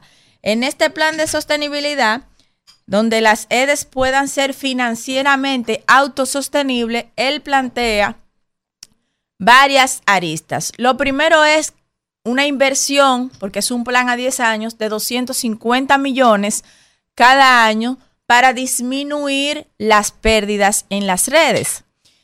Entonces, en esta, este plan debe comenzar, plantea él, por la provincia que más consume en el país, que es la provincia de Santo Domingo y sus barrios. Pero no solo eso, sino que en sus planteamientos se observa que con este planteamiento se podría reducir el 14% de pérdidas, que esto sería igual para el Estado, por lo menos en los primeros siete años, a un ahorro de 600 millones anuales en el subsidio eléctrica, quiere, eléctrico. Quiere decir que este plan que plantea Richard Medina, repito, que es el coordinador de la cátedra de licenciatura en economía de INTEC, un plan a 10 años, le costaría al Estado 250 millones al año, pero le ahorraría en subsidio eléctrico 600 millones de pesos. Y yo digo que este tema es muy importante porque tiene varias aristas. La primera es, es el tema del acondicionamiento de las redes, haciendo énfasis sobre todo en los circuitos eléctricos de las empresas de distribución eléctrica del país. Pero también hay un tema de almacenamiento, que la energía que se produce, una gran parte se pierde porque no tiene dónde almacenarse.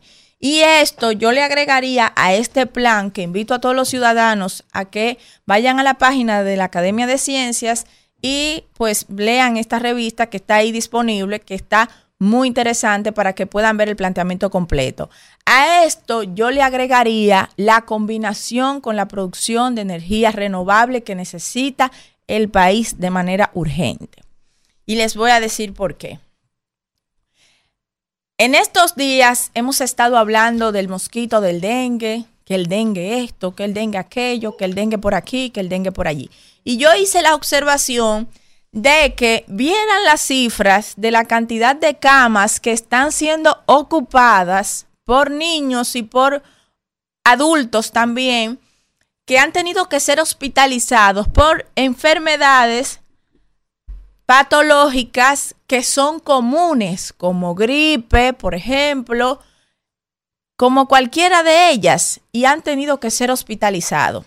Entonces, me llamó mucho la atención que se realizó el primer foro Alianza Médica contra el Cambio Climático en España y allí un investigador del Centro Superior de Investigación Científica de España, Fernando Valladares, habló de que el cambio climático amplifica los daños de las enfermedades patológicas y habló también sobre esas enfermedades y lo estamos evidenciando en el país, como es el caso de la gripe, como es el caso del mismo COVID, como es el caso eh, de otras enfermedades que vemos que están ocupando sobremanera la cama de los hospitales. Y el mismo dengue también es fruto del cambio climático, el aumento, el incremento que ha tenido el vector y la reproducción del mismo vector en el país.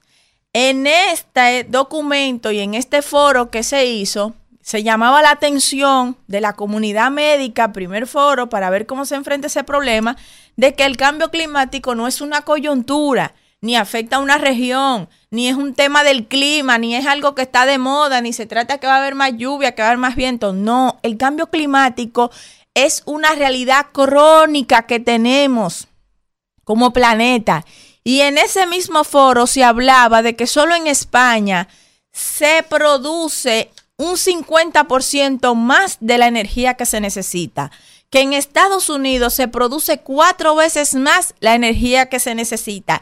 Y aquí, ustedes dirán, ¿cómo se relaciona esto con nuestro país? Bueno, aquí estamos hablando de que el promedio de pérdidas anda por encima del 30%, que en una sola de esas sedes es de un 42%.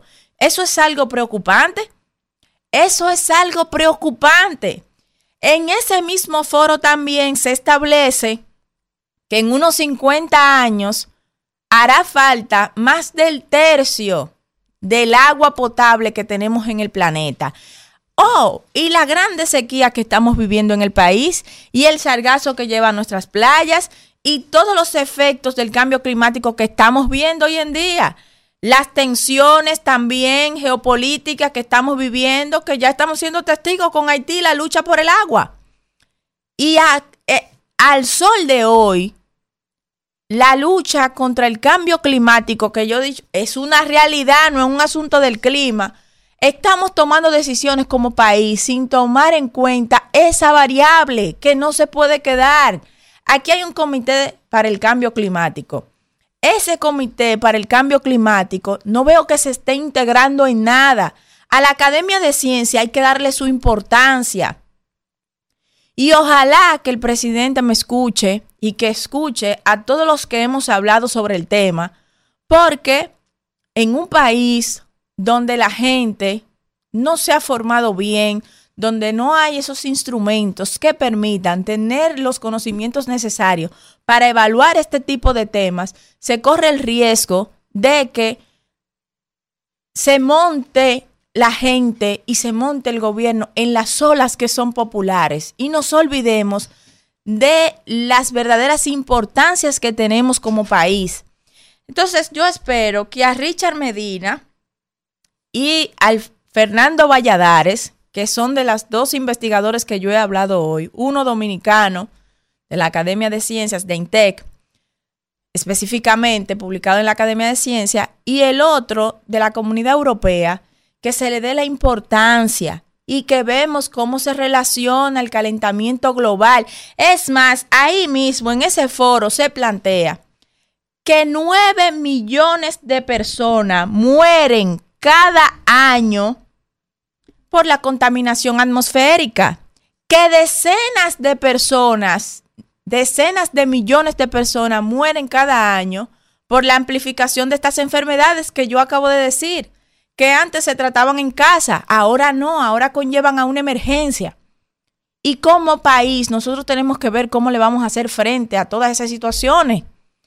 Pero también se hablaba ahí de que en 10 años el cambio climático habrá producido la misma cantidad de muertes que hasta ahora produjo la Segunda Guerra Mundial ¿Usted sabe lo que es eso? Sin embargo, muchos países siguen destinando para otros asuntos que no tienen importancia más presupuesto, como algunos que dedican un gran presupuesto para las guerras y apenas el 1% para la lucha contra el cambio climático.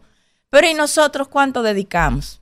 Yo creo que el gobierno del PRM, yo sé que le ha tocado al de Luis Abinader, que le ha tocado enfrentar una situación difícil, el COVID, la guerra ucrano-rusa, ahora esta situación con Haití, ahora otra guerra, la lleva muy difícil, pero ojalá que no nos olvidemos de que hay situaciones globales, urgentes que atender y que la planificación que hagamos también tengamos en cuenta estas situaciones, como es el cambio climático, como es la producción de nuestra energía, como es la disminución de las pérdidas en las distribuidoras eléctricas, en las empresas de distribución eléctrica y también la diversificación de nuestro sistema de generación eléctrica. Ir migrando a renovables poco a poco para mitigar un poco el daño y ver cómo lo enfrentamos. Gracias, Isidro.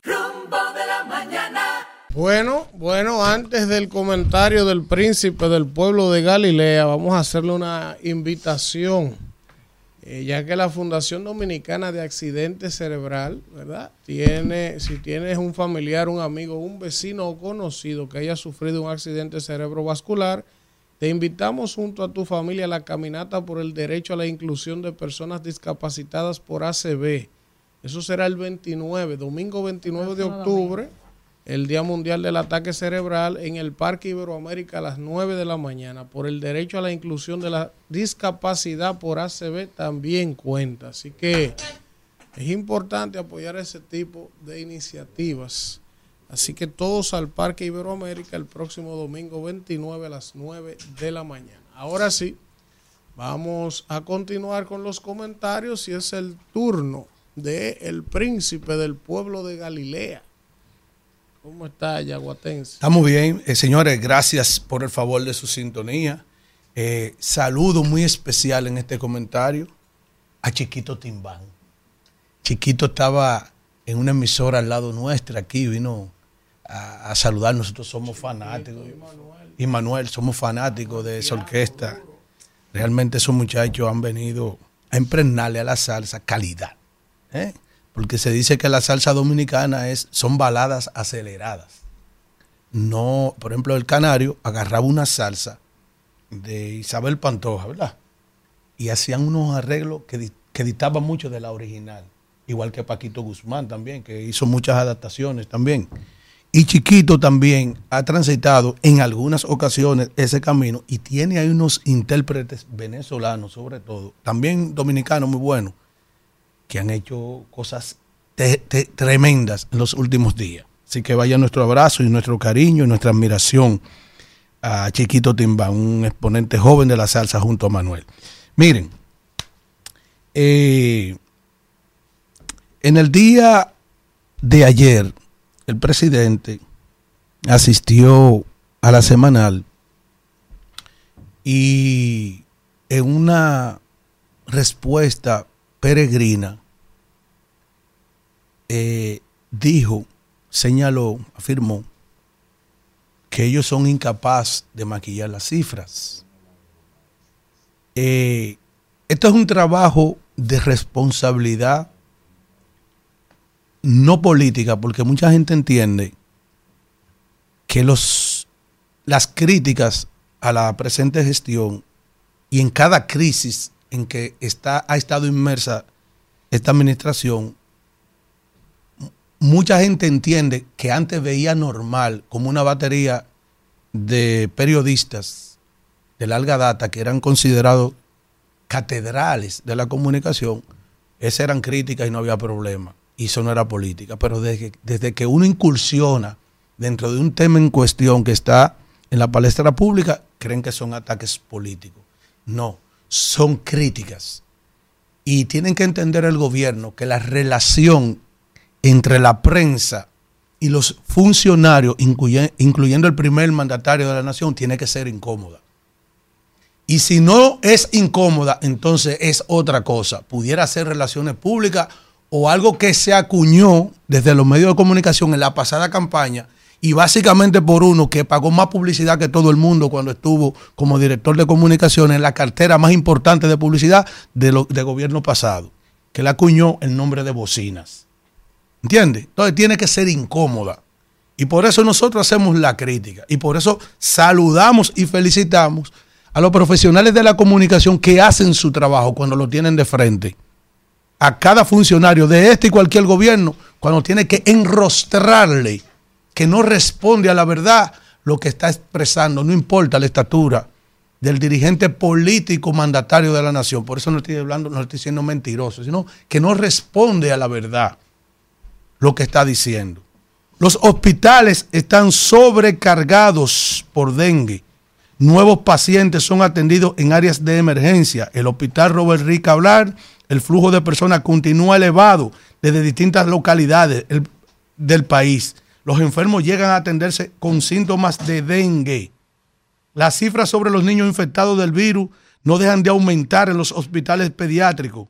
Pero lo peor es lo que ha pasado en el caso, por ejemplo, del Hospital Hugo Mendoza, donde han llegado una gran cantidad de pacientes con dengue que ya las autoridades se niegan a ofrecer informaciones. Y eso sí es grave, presidente.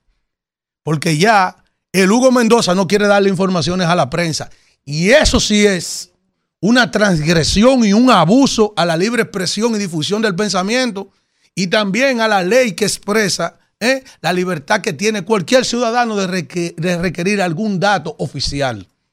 A eso, eso, presidente, quizás antes de negar o decir que son 11, cuando todo el mundo sabe que no son 11, porque son muchísimos los testimonios que dicen cuando a cada momento se muere una persona. He visto, he visto aquí, he visto aquí mismo cómo tratan a la prensa y no quieren darle la información porque ellos no quieren que se sepa, pero han habido días con hasta dos muertes de niños de 6 y de 7 meses y hasta 17 años, 17 años, aseguró María mientras esperaba la apertura de la hora de visitas. Eso se refiere al hospital eh, Hugo Mendoza, donde una experiencia pediátrica se viven esas experiencias. ¿Eh? Entonces, no, no es elegante, presidente, ni es correcto en un momento como este que vive la República Dominicana que se estén maquillando las cifras. En La Vega fallecen tres. Fallecen tres en La Vega, Barahona y Santiago. Estaban internos por dengue. No lo sigan ocultando. ¿Eh? Y todavía estamos frenados en 11. No lo sigan ocultando. Porque ese es el resultado, primero, del descuido, que usted salió con una campaña porque usted no aguantó la opinión pública. Ángel Moreno le hizo una pregunta y usted hizo una respuesta muy peregrina el, el pasado lunes en la semanal, que se va a convertir en su tumba. Mire que se lo dije en el día de hoy. Cada vez que sigan saliendo preguntas como la que hizo ese periodista, que lo dejó usted sin palabras, le citó el artículo de la ley que usted, como, como primer mandatario de, de la nación, está violando, manteniendo ese jefe de la policía ahí, que él trajo la primicia de que, eh, de que realmente él ha recogido todo, todas sus, sus cosas porque se va. Y él dice, habrán respuestas más luego.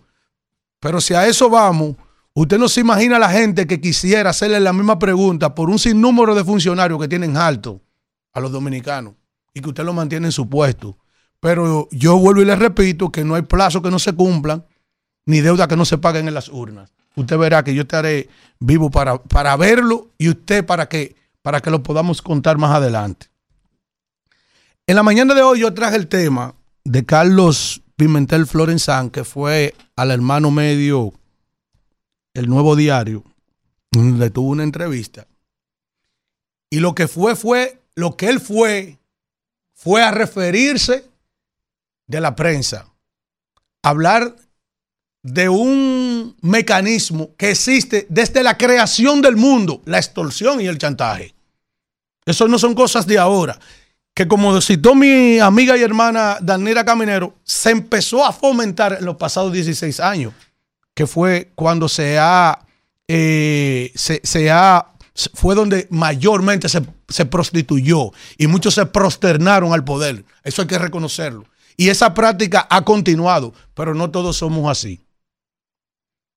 Y por eso cité mi visita, donde un funcionario que me invitó por un comentario que yo hice aquí a darme unas explicaciones sobre unos temas, y él dijo que habían periodistas que no podían darle la vuelta al sol, y yo me paré y dije, tíreme el líquido a ver si yo no puedo dar la vuelta al sol. Porque no es posible que quieran meter aquí en un mismo saco a todo el mundo. Y yo tengo una compañera que dice que ella conoce en su partido mucha gente que me conoce. ¿Y usted sabe por qué que me conoce? De la cantidad de favores como profesionales que yo le hago y no le cobro. Y usted tiene que dar ese testimonio aquí un día. ¿Ah? Que cantidad de profesión, porque yo, yo soy un profesional de la comunicación que me formé más allá de un grado.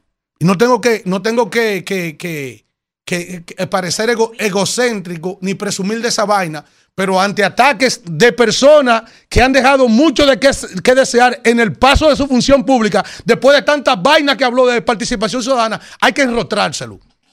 Y vamos a enrotrarte lo siguiente. Por ejemplo, Carlos Pimentel Florenzán, que usted se ha convertido en una vergüenza para todo el que usted lo acompañó en Marcha Verde y en la Plaza de la Bandera. Usted, yo pensaba que en esa entrevista usted se iba a referir al caso del Departamento de Estado que dice que pese a que algunas empresas denunciaron que están siendo, que se están organizando licitaciones intencionalmente problemáticas para favorecer a empresas de conexiones políticas y además dice que se están quejando por la falta de competencias técnicas en los ministerios. Es decir, oye lo que dice el informe del Departamento de Estado, que lo dije ayer, lo estoy re- repitiendo aquí hoy. Se están organizando licitaciones mostrenca para favorecer a compañeritos de su partido y que aparte de eso, intencionalmente se están redactando mal, pero que también el personal que tiene compra y contrataciones en los distintos ministerios no tiene las competencias necesarias, le está diciendo la embajada en español del que yo entiendo, burros come hierba, a quienes están dirigiendo todo eso ahí. Y eso lo hemos denunciado aquí, las incompetencias de este gobierno. Yo pensaba que usted se iba a, referir a esas malas prácticas que se están dando ahí, del cual usted es responsable y del cual usted también obvia y no se refiere a muchas denuncias que yo traigo aquí permanentemente. Y como si todo esto fuera poco, usted mismo, usted mismo, yo acusé aquí a uno que era contralor, co- a Catalino Correiciano, de que él siendo contralor en una cuenta por cobrar como activo declarado en su declaración jurada de bienes, su empresa le vendía ética gubernamental. su empresa le vendía la Cámara de Cuentas, su empresa le vendía al Ministerio Administrativo de la Presidencia, al Ministerio de a, Prensa de la Presidencia, pero también a compra y contrataciones. Eso sí es grave. Y a eso usted no se refiere. Ni se refiere nadie, ni el presidente de la República, nadie se para en la semanal a hacer esa pregunta, porque están ahí las órdenes de compra. Y de eso es que usted se tiene que referir. Antes de usted estar tirándole lodo a todo el mundo encima y metiendo a todo el mundo en un mismo saco. Si usted no va a tener la responsabilidad ni los timbales de decir quiénes son esos periodistas extorsionadores, no la tire así porque es un abuso. Porque está metiendo a todo el mundo en un mismo saco y no puede ser esa vaina. Porque han dañado el ejercicio de la comunicación y mucha gente entiende que a veces nosotros hacemos opiniones sobre alguna persona eh, golpeando arriba para recibir un saco abajo. Y eso no es así. Y quienes tienen que decir eso son los funcionarios de este gobierno, incluyéndote a ti, Carlos Pimentel. Entonces es imposible y es una frescura suya, un atrevimiento, lanzar eso así, meter a todo el mundo en el mismo saco y no decir a quién te ha extorsionado a ti, quién te ha chantajeado a ti, ni de tu vida personal, de un vidrio que no te atreves a bajar de noche por tu compañía, ni tampoco por tu función pública. ¿Entiendes? Para que tú sepas que nosotros tenemos más de lo que tú te imaginas, de ti. Pero que en un momento determinado, cuando todo esto pase, se podrá contar las estrellas de toda la diablura que, está de que, el Departamento de Estado le está denunciando a ustedes. No yo, porque yo lo decía aquí. Y dije en esta semana lo que está pasando en ET, lo que está pasando en el Intran y lo que ha pasado en muchísimas empresas del Estado. Que ahora cuando no se la pueden ganar una, una empresa de la que ustedes quieren, la declaran desierta y eso es permanentemente. Y le quitan licitación a muchísima gente de forma abusiva. Y de eso que se refiere el Departamento de Estado. A eso que tú te tienes que referir y tú no te refieres en ese sentido. Finalmente, nosotros tenemos un economista aquí, pero yo quería tocar el tema vergonzoso, porque es muy triste ver un hombre de una trayectoria como Héctor Manuel Valdés Albizu, que va a cumplir 20 años a la conclusión del cuatrienio de Luis Abinader eh, en el Banco Central Ininterrumpido. Un hombre con una carrera brillante que le ha garantizado a todos los empresarios del país, a lo- eh, del país, los entes sociales económicos, esa estabilidad por la que vive el país. Porque el que dice que no es así, no le falta la verdad. Y él es garantía de eso, de los organismos internacionales, internacionales, del empresariado nacional e internacional, su permanencia ahí. Que el presidente de la República, que tenía un equipo económico que vivía criticando permanentemente los pasados 16, 16 años, le dijo a esta sociedad y a su equipo económico que entre ellos no había un economista con la calidad para entregarle los destinos del Banco Central, no venía a ser que, que hagan un desastre como lo hizo el difunto Frank Guerrero Prat o José Eloy Malcún. Porque hicieron un desastre, o como lo hizo Bernardo Vega, porque hay que recordárselo a este país, en el desastre del gobierno de Salvador Jorge Blanco en el año 80 y- 82-86, que fue cuando vino la poblada, fue cuando se disparó el dólar, fue cuando se disparó la canasta familiar, como ahora, esto mismo que están viviendo los dominicanos, el precio de los combustibles, el dólar se, se disparó del uno por uno en ese tiempo, para los que no conocen la historia, que siempre ha sido así. El mismo desastre que hizo Hipólito Mejía también, que lo metió casi al 60 y destruyó la economía y atravesamos por una de las transiciones más desgraciadas, sin agua, sin luz, sin gas, con apagones, y sin gasolina, un desastre porque se peleó hasta con Chávez, Hipólito Mejía. Y hay que, ver, hay que pedir a Dios de cómo que va a terminar esta vaina en la transición de este señor. Que yo he dicho aquí que hay que poner un impedimento de salida a muchísimos funcionarios para que no puedan salir del país, de la diablura que han hecho también aquí, en este gobierno. Entonces, el gobernador del Banco Central, en el 76 aniversario que cumplió el Banco Central en el día de ayer, este hombre, eh, eufóricamente, eh, hace gala de un crecimiento interanual de un 3.1%, cuando la República Dominicana de manera sostenible había crecido por encima del 5% en los últimos 16 años de gobierno. Y entonces también él hace una algarabía porque este mes entonces registra un crecimiento de un 1.7. Y ustedes saben dónde lo registra el crecimiento. ¿A, qué se lo atribuye él? Dice él, tú sabes que en economía existen varios sectores. El sector primario, que es el que tiene que ver con la agricultura, a ver si me acuerdo en mi clase de desarrollo económico. el sector eh, secundario que tiene que ver con la transformación de las materias primas, ya lo que tiene que ver con la industria y la agroindustria, y el, tercer, el sector terciario que es servicio, que es al que él se refiere. Es decir, aquí él mismo está resaltando que la agricultura está en el, en el suelo y no ni siquiera se refleja un ápice de desarrollo o crecimiento de ese sector tan importante para el desarrollo de la República Dominicana, que tiene en este momento una de las canastas familiares más altas de la región. Y que el informe del Departamento de Estado dice que a pesar de que habían proyectado que la inflación no rebase los en el año 2022 los 4.4 se metió a 7.83 rumbo a dos dígitos. Eso lo dice. Entonces cuando nosotros vemos este débil informe porque un informe el que no conoce de economía no se da cuenta que está de cojonar la economía de la República Dominicana. Ese término es el que yo tengo que usar Está de cojonar la economía de la República Dominicana con ese pobre crecimiento y el único sector al cual se le está atribuyendo. Porque en inversión, en construcción, eh, eh, en la industria, en la minería, estamos en el suelo. Eso es lo que está diciendo porque no hay ningún reflejo de crecimiento en esos sectores. ¿Entiendes? Entonces, ayer, para finalizar, inicié mis ejercicios porque este programa me robó mi rutina diaria de, la mañana la cual compartía con el maestro Jochi Santos. Sí, claro, sí. Indiscutiblemente mi crecimiento de parte del rumbo de la mañana ha sido extraordinario, pero se acercó a mí un calvito que estudió con usted en la católica, un empresario. Yo le voy a pasar el nombre. Me dijo a mí ese señor la misma preocupación que se refleja en ese informe del Banco Central, que él es constructor y la industria está en el suelo y se están tambaleando y están temerosos porque no hay un peso en la calle. Y ese gobernador del Banco Central debería sentarse con Fabiola a reflexionar que él adura en el Banco Central porque él ha perdido facultades, porque también hay que decirlo, con su equipo, ¿eh? a ver cómo van a llevar las riendas de este país, porque ya las cifras del Banco Central no soportan un make-up más. Vámonos, un make-up más. ¿Eh? No, no, un, un, maquillaje más. Vamos. Rumbo de la mañana. Bueno, regresamos en este rumbo de la mañana y vamos a hablar con la gente en los minutos finales. Buen día, ¿quién nos habla y de dónde? Eso. Buen día. Buen día, rumbo de la mañana. ¿Quién nos habla y de dónde? Fran Pérez desde Santo Domingo. Adelante, Fran. Ervin, hay que darle la patillita ahí a Alfredo porque le va a dar un ataque, Alfredo.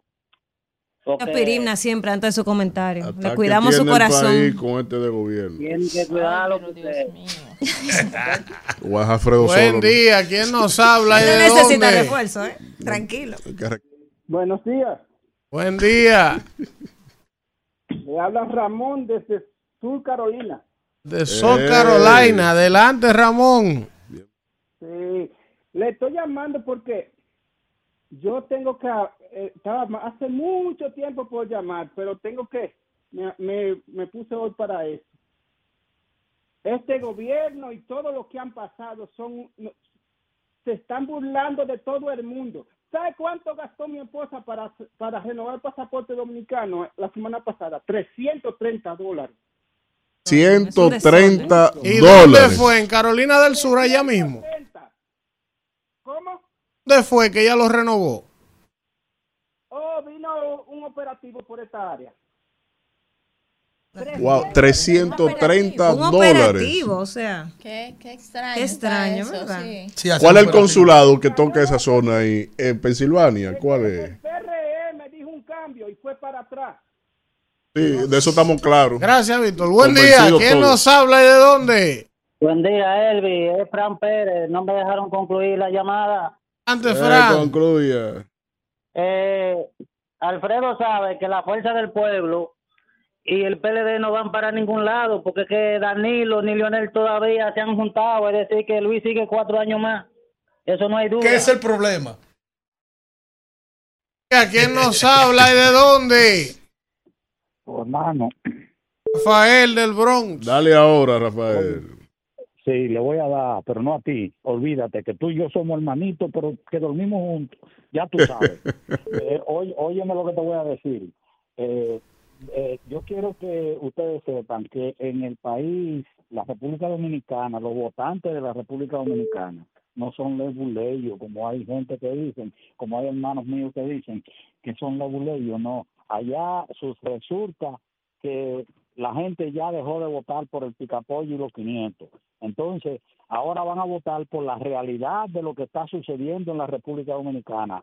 El hermano, el hermano de, San Cristóbal, de allá de, dice que la situación económica en la República Dominicana es insoportable. No es así, no es así. La situación es en el mundo que está así, es en el mundo. Mira, ¿cómo se llama el pastor que fue el que aspiraba a la presidencia, que fue a orar por Tecachi? No, pero el, El pastor, el del bombín. El pastor Christopher. El del Qué bombín. bandido el pastor Christopher. y tiró hasta cuarto, ¿eh? Anda un ¿Qué bombín. manejo tiene ese y usted no tiene ese video del pastor No, Cristo. pero eso no eso da vergüenza. Mándeselo a que ver forma el pastor Cristo. No, para los que creen. Rafael que dice que este pueblo avanzado, tiene- tengo que recordarle que este fin de semana en La Vega vociferaban el todo el pueblo de Galilea. Tecachi, sin ti, se hunde este país. Pastor, y usted vio. eh, Tecachi, eh, eh, querido, La Vega está contigo. Usted Y usted vio el doble de patria. Tecachi que Perdimos. sacó un una loca él. Buen día, que no Una loca. sabe de este país se jodió. días, buenos días a todos, buenos días país. ¡Ey! ¿Quién habla? Tu amigo Bigote de este lado. Atención, bigote. Atención, Jason, que estamos a 24. Ojalá ese hombre de anoche. ¿Sabe por qué? Kimberly, Eh, te felicitamos. Villalinda, Villa del Palmar y Palmarejo y todos los alrededores están fumigando desde ayer por, por, por disposición de Kimberly y Jason. Pero voy a decir algo más. Yo me pongo triste y pienso y pienso y no llego a una conclusión. ¿Tú sabes por qué digo esto? Porque si ponemos una persona serio, capaz, trabajador de más, joven, por fin, haciendo un trabajo, una labor de sacrificio a favor de una comunidad, me refiero a Santo Domingo Este, Manuel Jiménez. Y hoy volteamos la página y queremos poner una persona que ni siquiera conocemos si va a hacer la cosa bien o la va a hacer mal. Sigamos con el ejemplo, señores, y me voy, no me voy a cansar de decir que esos diputados y esos senadores tienen que irse para su casa a atender los nietos, denle, denle oportunidad a la juventud dominicana, Jason y Kimberly. Buen día, ¿quién nos habla y de dónde? ¿Y quién contesta eso? No, no, no. Buenos días, rumboso. Lo que él dice. Buen día. Buenos El días, León. rumboso. Para cerrar, tres cositas. Eh, esta cuestión de, de los interactivos del PRM, ni eso sirve en este gobierno. Y, oiga, señores, esa cuestión del DICAN. Aquí en cada precinto hay unidades antinarcóticos que son para el microtráfico. Cuando la cuestión se agranda, entonces lo pasan a la DEA, que la DEA es lo equivalente a la DNC de allá. Entonces, cuando una unidad falla o fallera y toda esa unidad, no es a la unidad que hay que eliminar. Lo que hay es eh, cancelar a esa gente, someterla a la justicia, entonces buscar los correctivos para que esa unidad funcione, no de, de a menos que no sea un acuerdo que se haya hecho con los narcotraficantes para que el narcotráfico crezca. Y por otro Bien. Buen día, ¿quién nos habla y de dónde? Buen día, buen día, rumbo de la mañana. ¿Quién nos Santo Domingo habla y de Este. dónde? Elian, Santo Domingo Este. Eh, Elian. ustedes tienen, tienen que cogerlo variado, porque es normal que muchas personas hablan de los comunicadores cuando den un aporte bueno y un aporte malo sobre el presidente. ¿Tú me entiendes? Porque uno van a decir, no, no, no, él está pagado. Otros van a decir, no, él es hater. Por ejemplo, ¿cómo yo no voy a resaltar el buen nivel de, de humanidad que tiene el presidente con el aporte que ha hecho con el plan vivienda? Más de 50 mil viviendas, 70 mil títulos, 200 mil y pico de personas beneficiadas. Dime, ¿cómo yo no puedo sobresaltar eso, Víctor? Explícame. ¿Cómo? Ahí está. Mira. Él anunció un Eh, millón de viviendas, han construido cinco mil, y el déficit que acumula habitacional Mira, el ahí país dice Jessica. son eh, casi Ahí dice- 80 mil viviendas ahí por dice año. Jessica que quiere decirte algo que está loca por entrar. Pero dígaselo por ahí, ¿Pero cuál Alfredo. Eh, en el Jessica. chat. Que me diga. Buen día. ¿Quién nos habla de Daniel Biggin? Buenos días, Rumbo. Le habla Yacaira Familia. Con respecto a Sí, buenos días, Dale, adelante. Yacaira. Adelante. Alfredo, eh, Alfredo, yo estuve mirando anoche un comunicado que hizo la institución de la presidencia sobre que están trabajando en el programa de al campo, al colmado. Eso va a bajar la canasta, Alfredo, todo va a mejorar. No Proyecto todo es ese malo. programa. Eso es una muy buena noticia para nosotros lo, lo- lo que consumimos, nosotros la ama de casa. Te compras en cadena de supermercado. programa. Claro, Del buen día. colmado, Claro, buen día. ¿Quién no habla de compra dónde? De hace rato que no sabe lo que es un colmado a pedir Yo voy a- 20 pesos de queso amarillo. Sí, no, y una masita y pan con Buen salsa. día. ¿Quién nos habla y de dónde? Antonia, Antonia Bosch, Santo Domingo Este. Mi querido coordinador, no se me ponga guapo. ¿Le puedo decir algo? ¿Le Claro. puedo decir algo? ¿Le puedo decir algo? Sí, sí, claro. casado. Tú le mataste el comentario a Villanueva ahorita. ¿Cómo fue? Que tú le mataste el comentario a Villanueva ahorita. Está confundida. Víctor había terminado su comentario. No, no, favor, porque no desinforme. Víctor terminó su comentario. Y usted desarrolló otro comentario. Pusimos otro tema y se generó un debate. Eso fue, no fue que yo interrumpí No me el dejaron comentario hablar. de. Hablando, pero no se Corazón, escucha. pero déjame terminar, por favor, la idea. Y, y de hecho, ni siquiera me, pu- me, permitieron poner el video de Leonel ahí. Entre ustedes, el coordinador y de la, la pelirroja, tienen a, a- a Villanueva secuestrado ahí. Lo que pasa es que Villanueva, si lo dejan suelto, a- voltea la mesa. Porque es que prácticamente él está solo ahí. No, pero, aquí, pero, pero, estoy yo está aquí, solo, está solo y tiene a Alfredo, voz desde tiene a. Alfredo, tiene está tiene aquel y- y, y el ¿Qué, látigo qué, de seda, No, no, no, no, no. que era el equilibrio. Y yo seda. mismo a veces también le doy su cajetazo al gobierno. A veces no. De cada cinco, tres de- comentarios, cuatro. Yo pido a mis compañeros La del que está sola aquí es Kimberly. Buen día, Todos no. los días No. un Padre Nuestro y un Ave María es mi nombre. Buen día. ¿Quién habla de dónde? Odi Cruz desde Barahona. Íntole intolerante. se siente sola que Manuel se ¿Sabe fue. de qué color me salen los ojos todos Pero los días? aquí? cállense. Verde, bellos. Uno Bueno, verde y uno buen, morado. buen día. Buen día. Buen día, Odi Cruz desde Barahona. Adelante. Yo no he visto todavía una promoción de una propuesta de Lionel. Todo lo de él es criticar al gobierno y todo eso. Si ese señor no tiene propuesta ni nada que hacer, es mejor que se retire porque ¿en qué está él? A ver, ponte a ver todos los videos que él ha ido subiendo, su ¿Quién conferencia. nos habla Ponte a leer los artículos que él escribe quincenalmente y todos que son sus obras de gobierno. Bien, Vamos a ver si es bueno. tiene que hacerlo. Buenos días, ¿Quién nos habla y de dónde? Jacqueline de Palmarejo. Antes. Eh, para agradecerle a, a, a Kimberly por su apoyo a, esta, a este distrito municipal que tanto necesita de personas que vengan a Putada. Vamos. Ni el ministro Buen de salud día. está fumigando tanto. ¿Quién nos habla y de dónde? Habla Carlos desde Maryland. Ante Carlos de Maryland.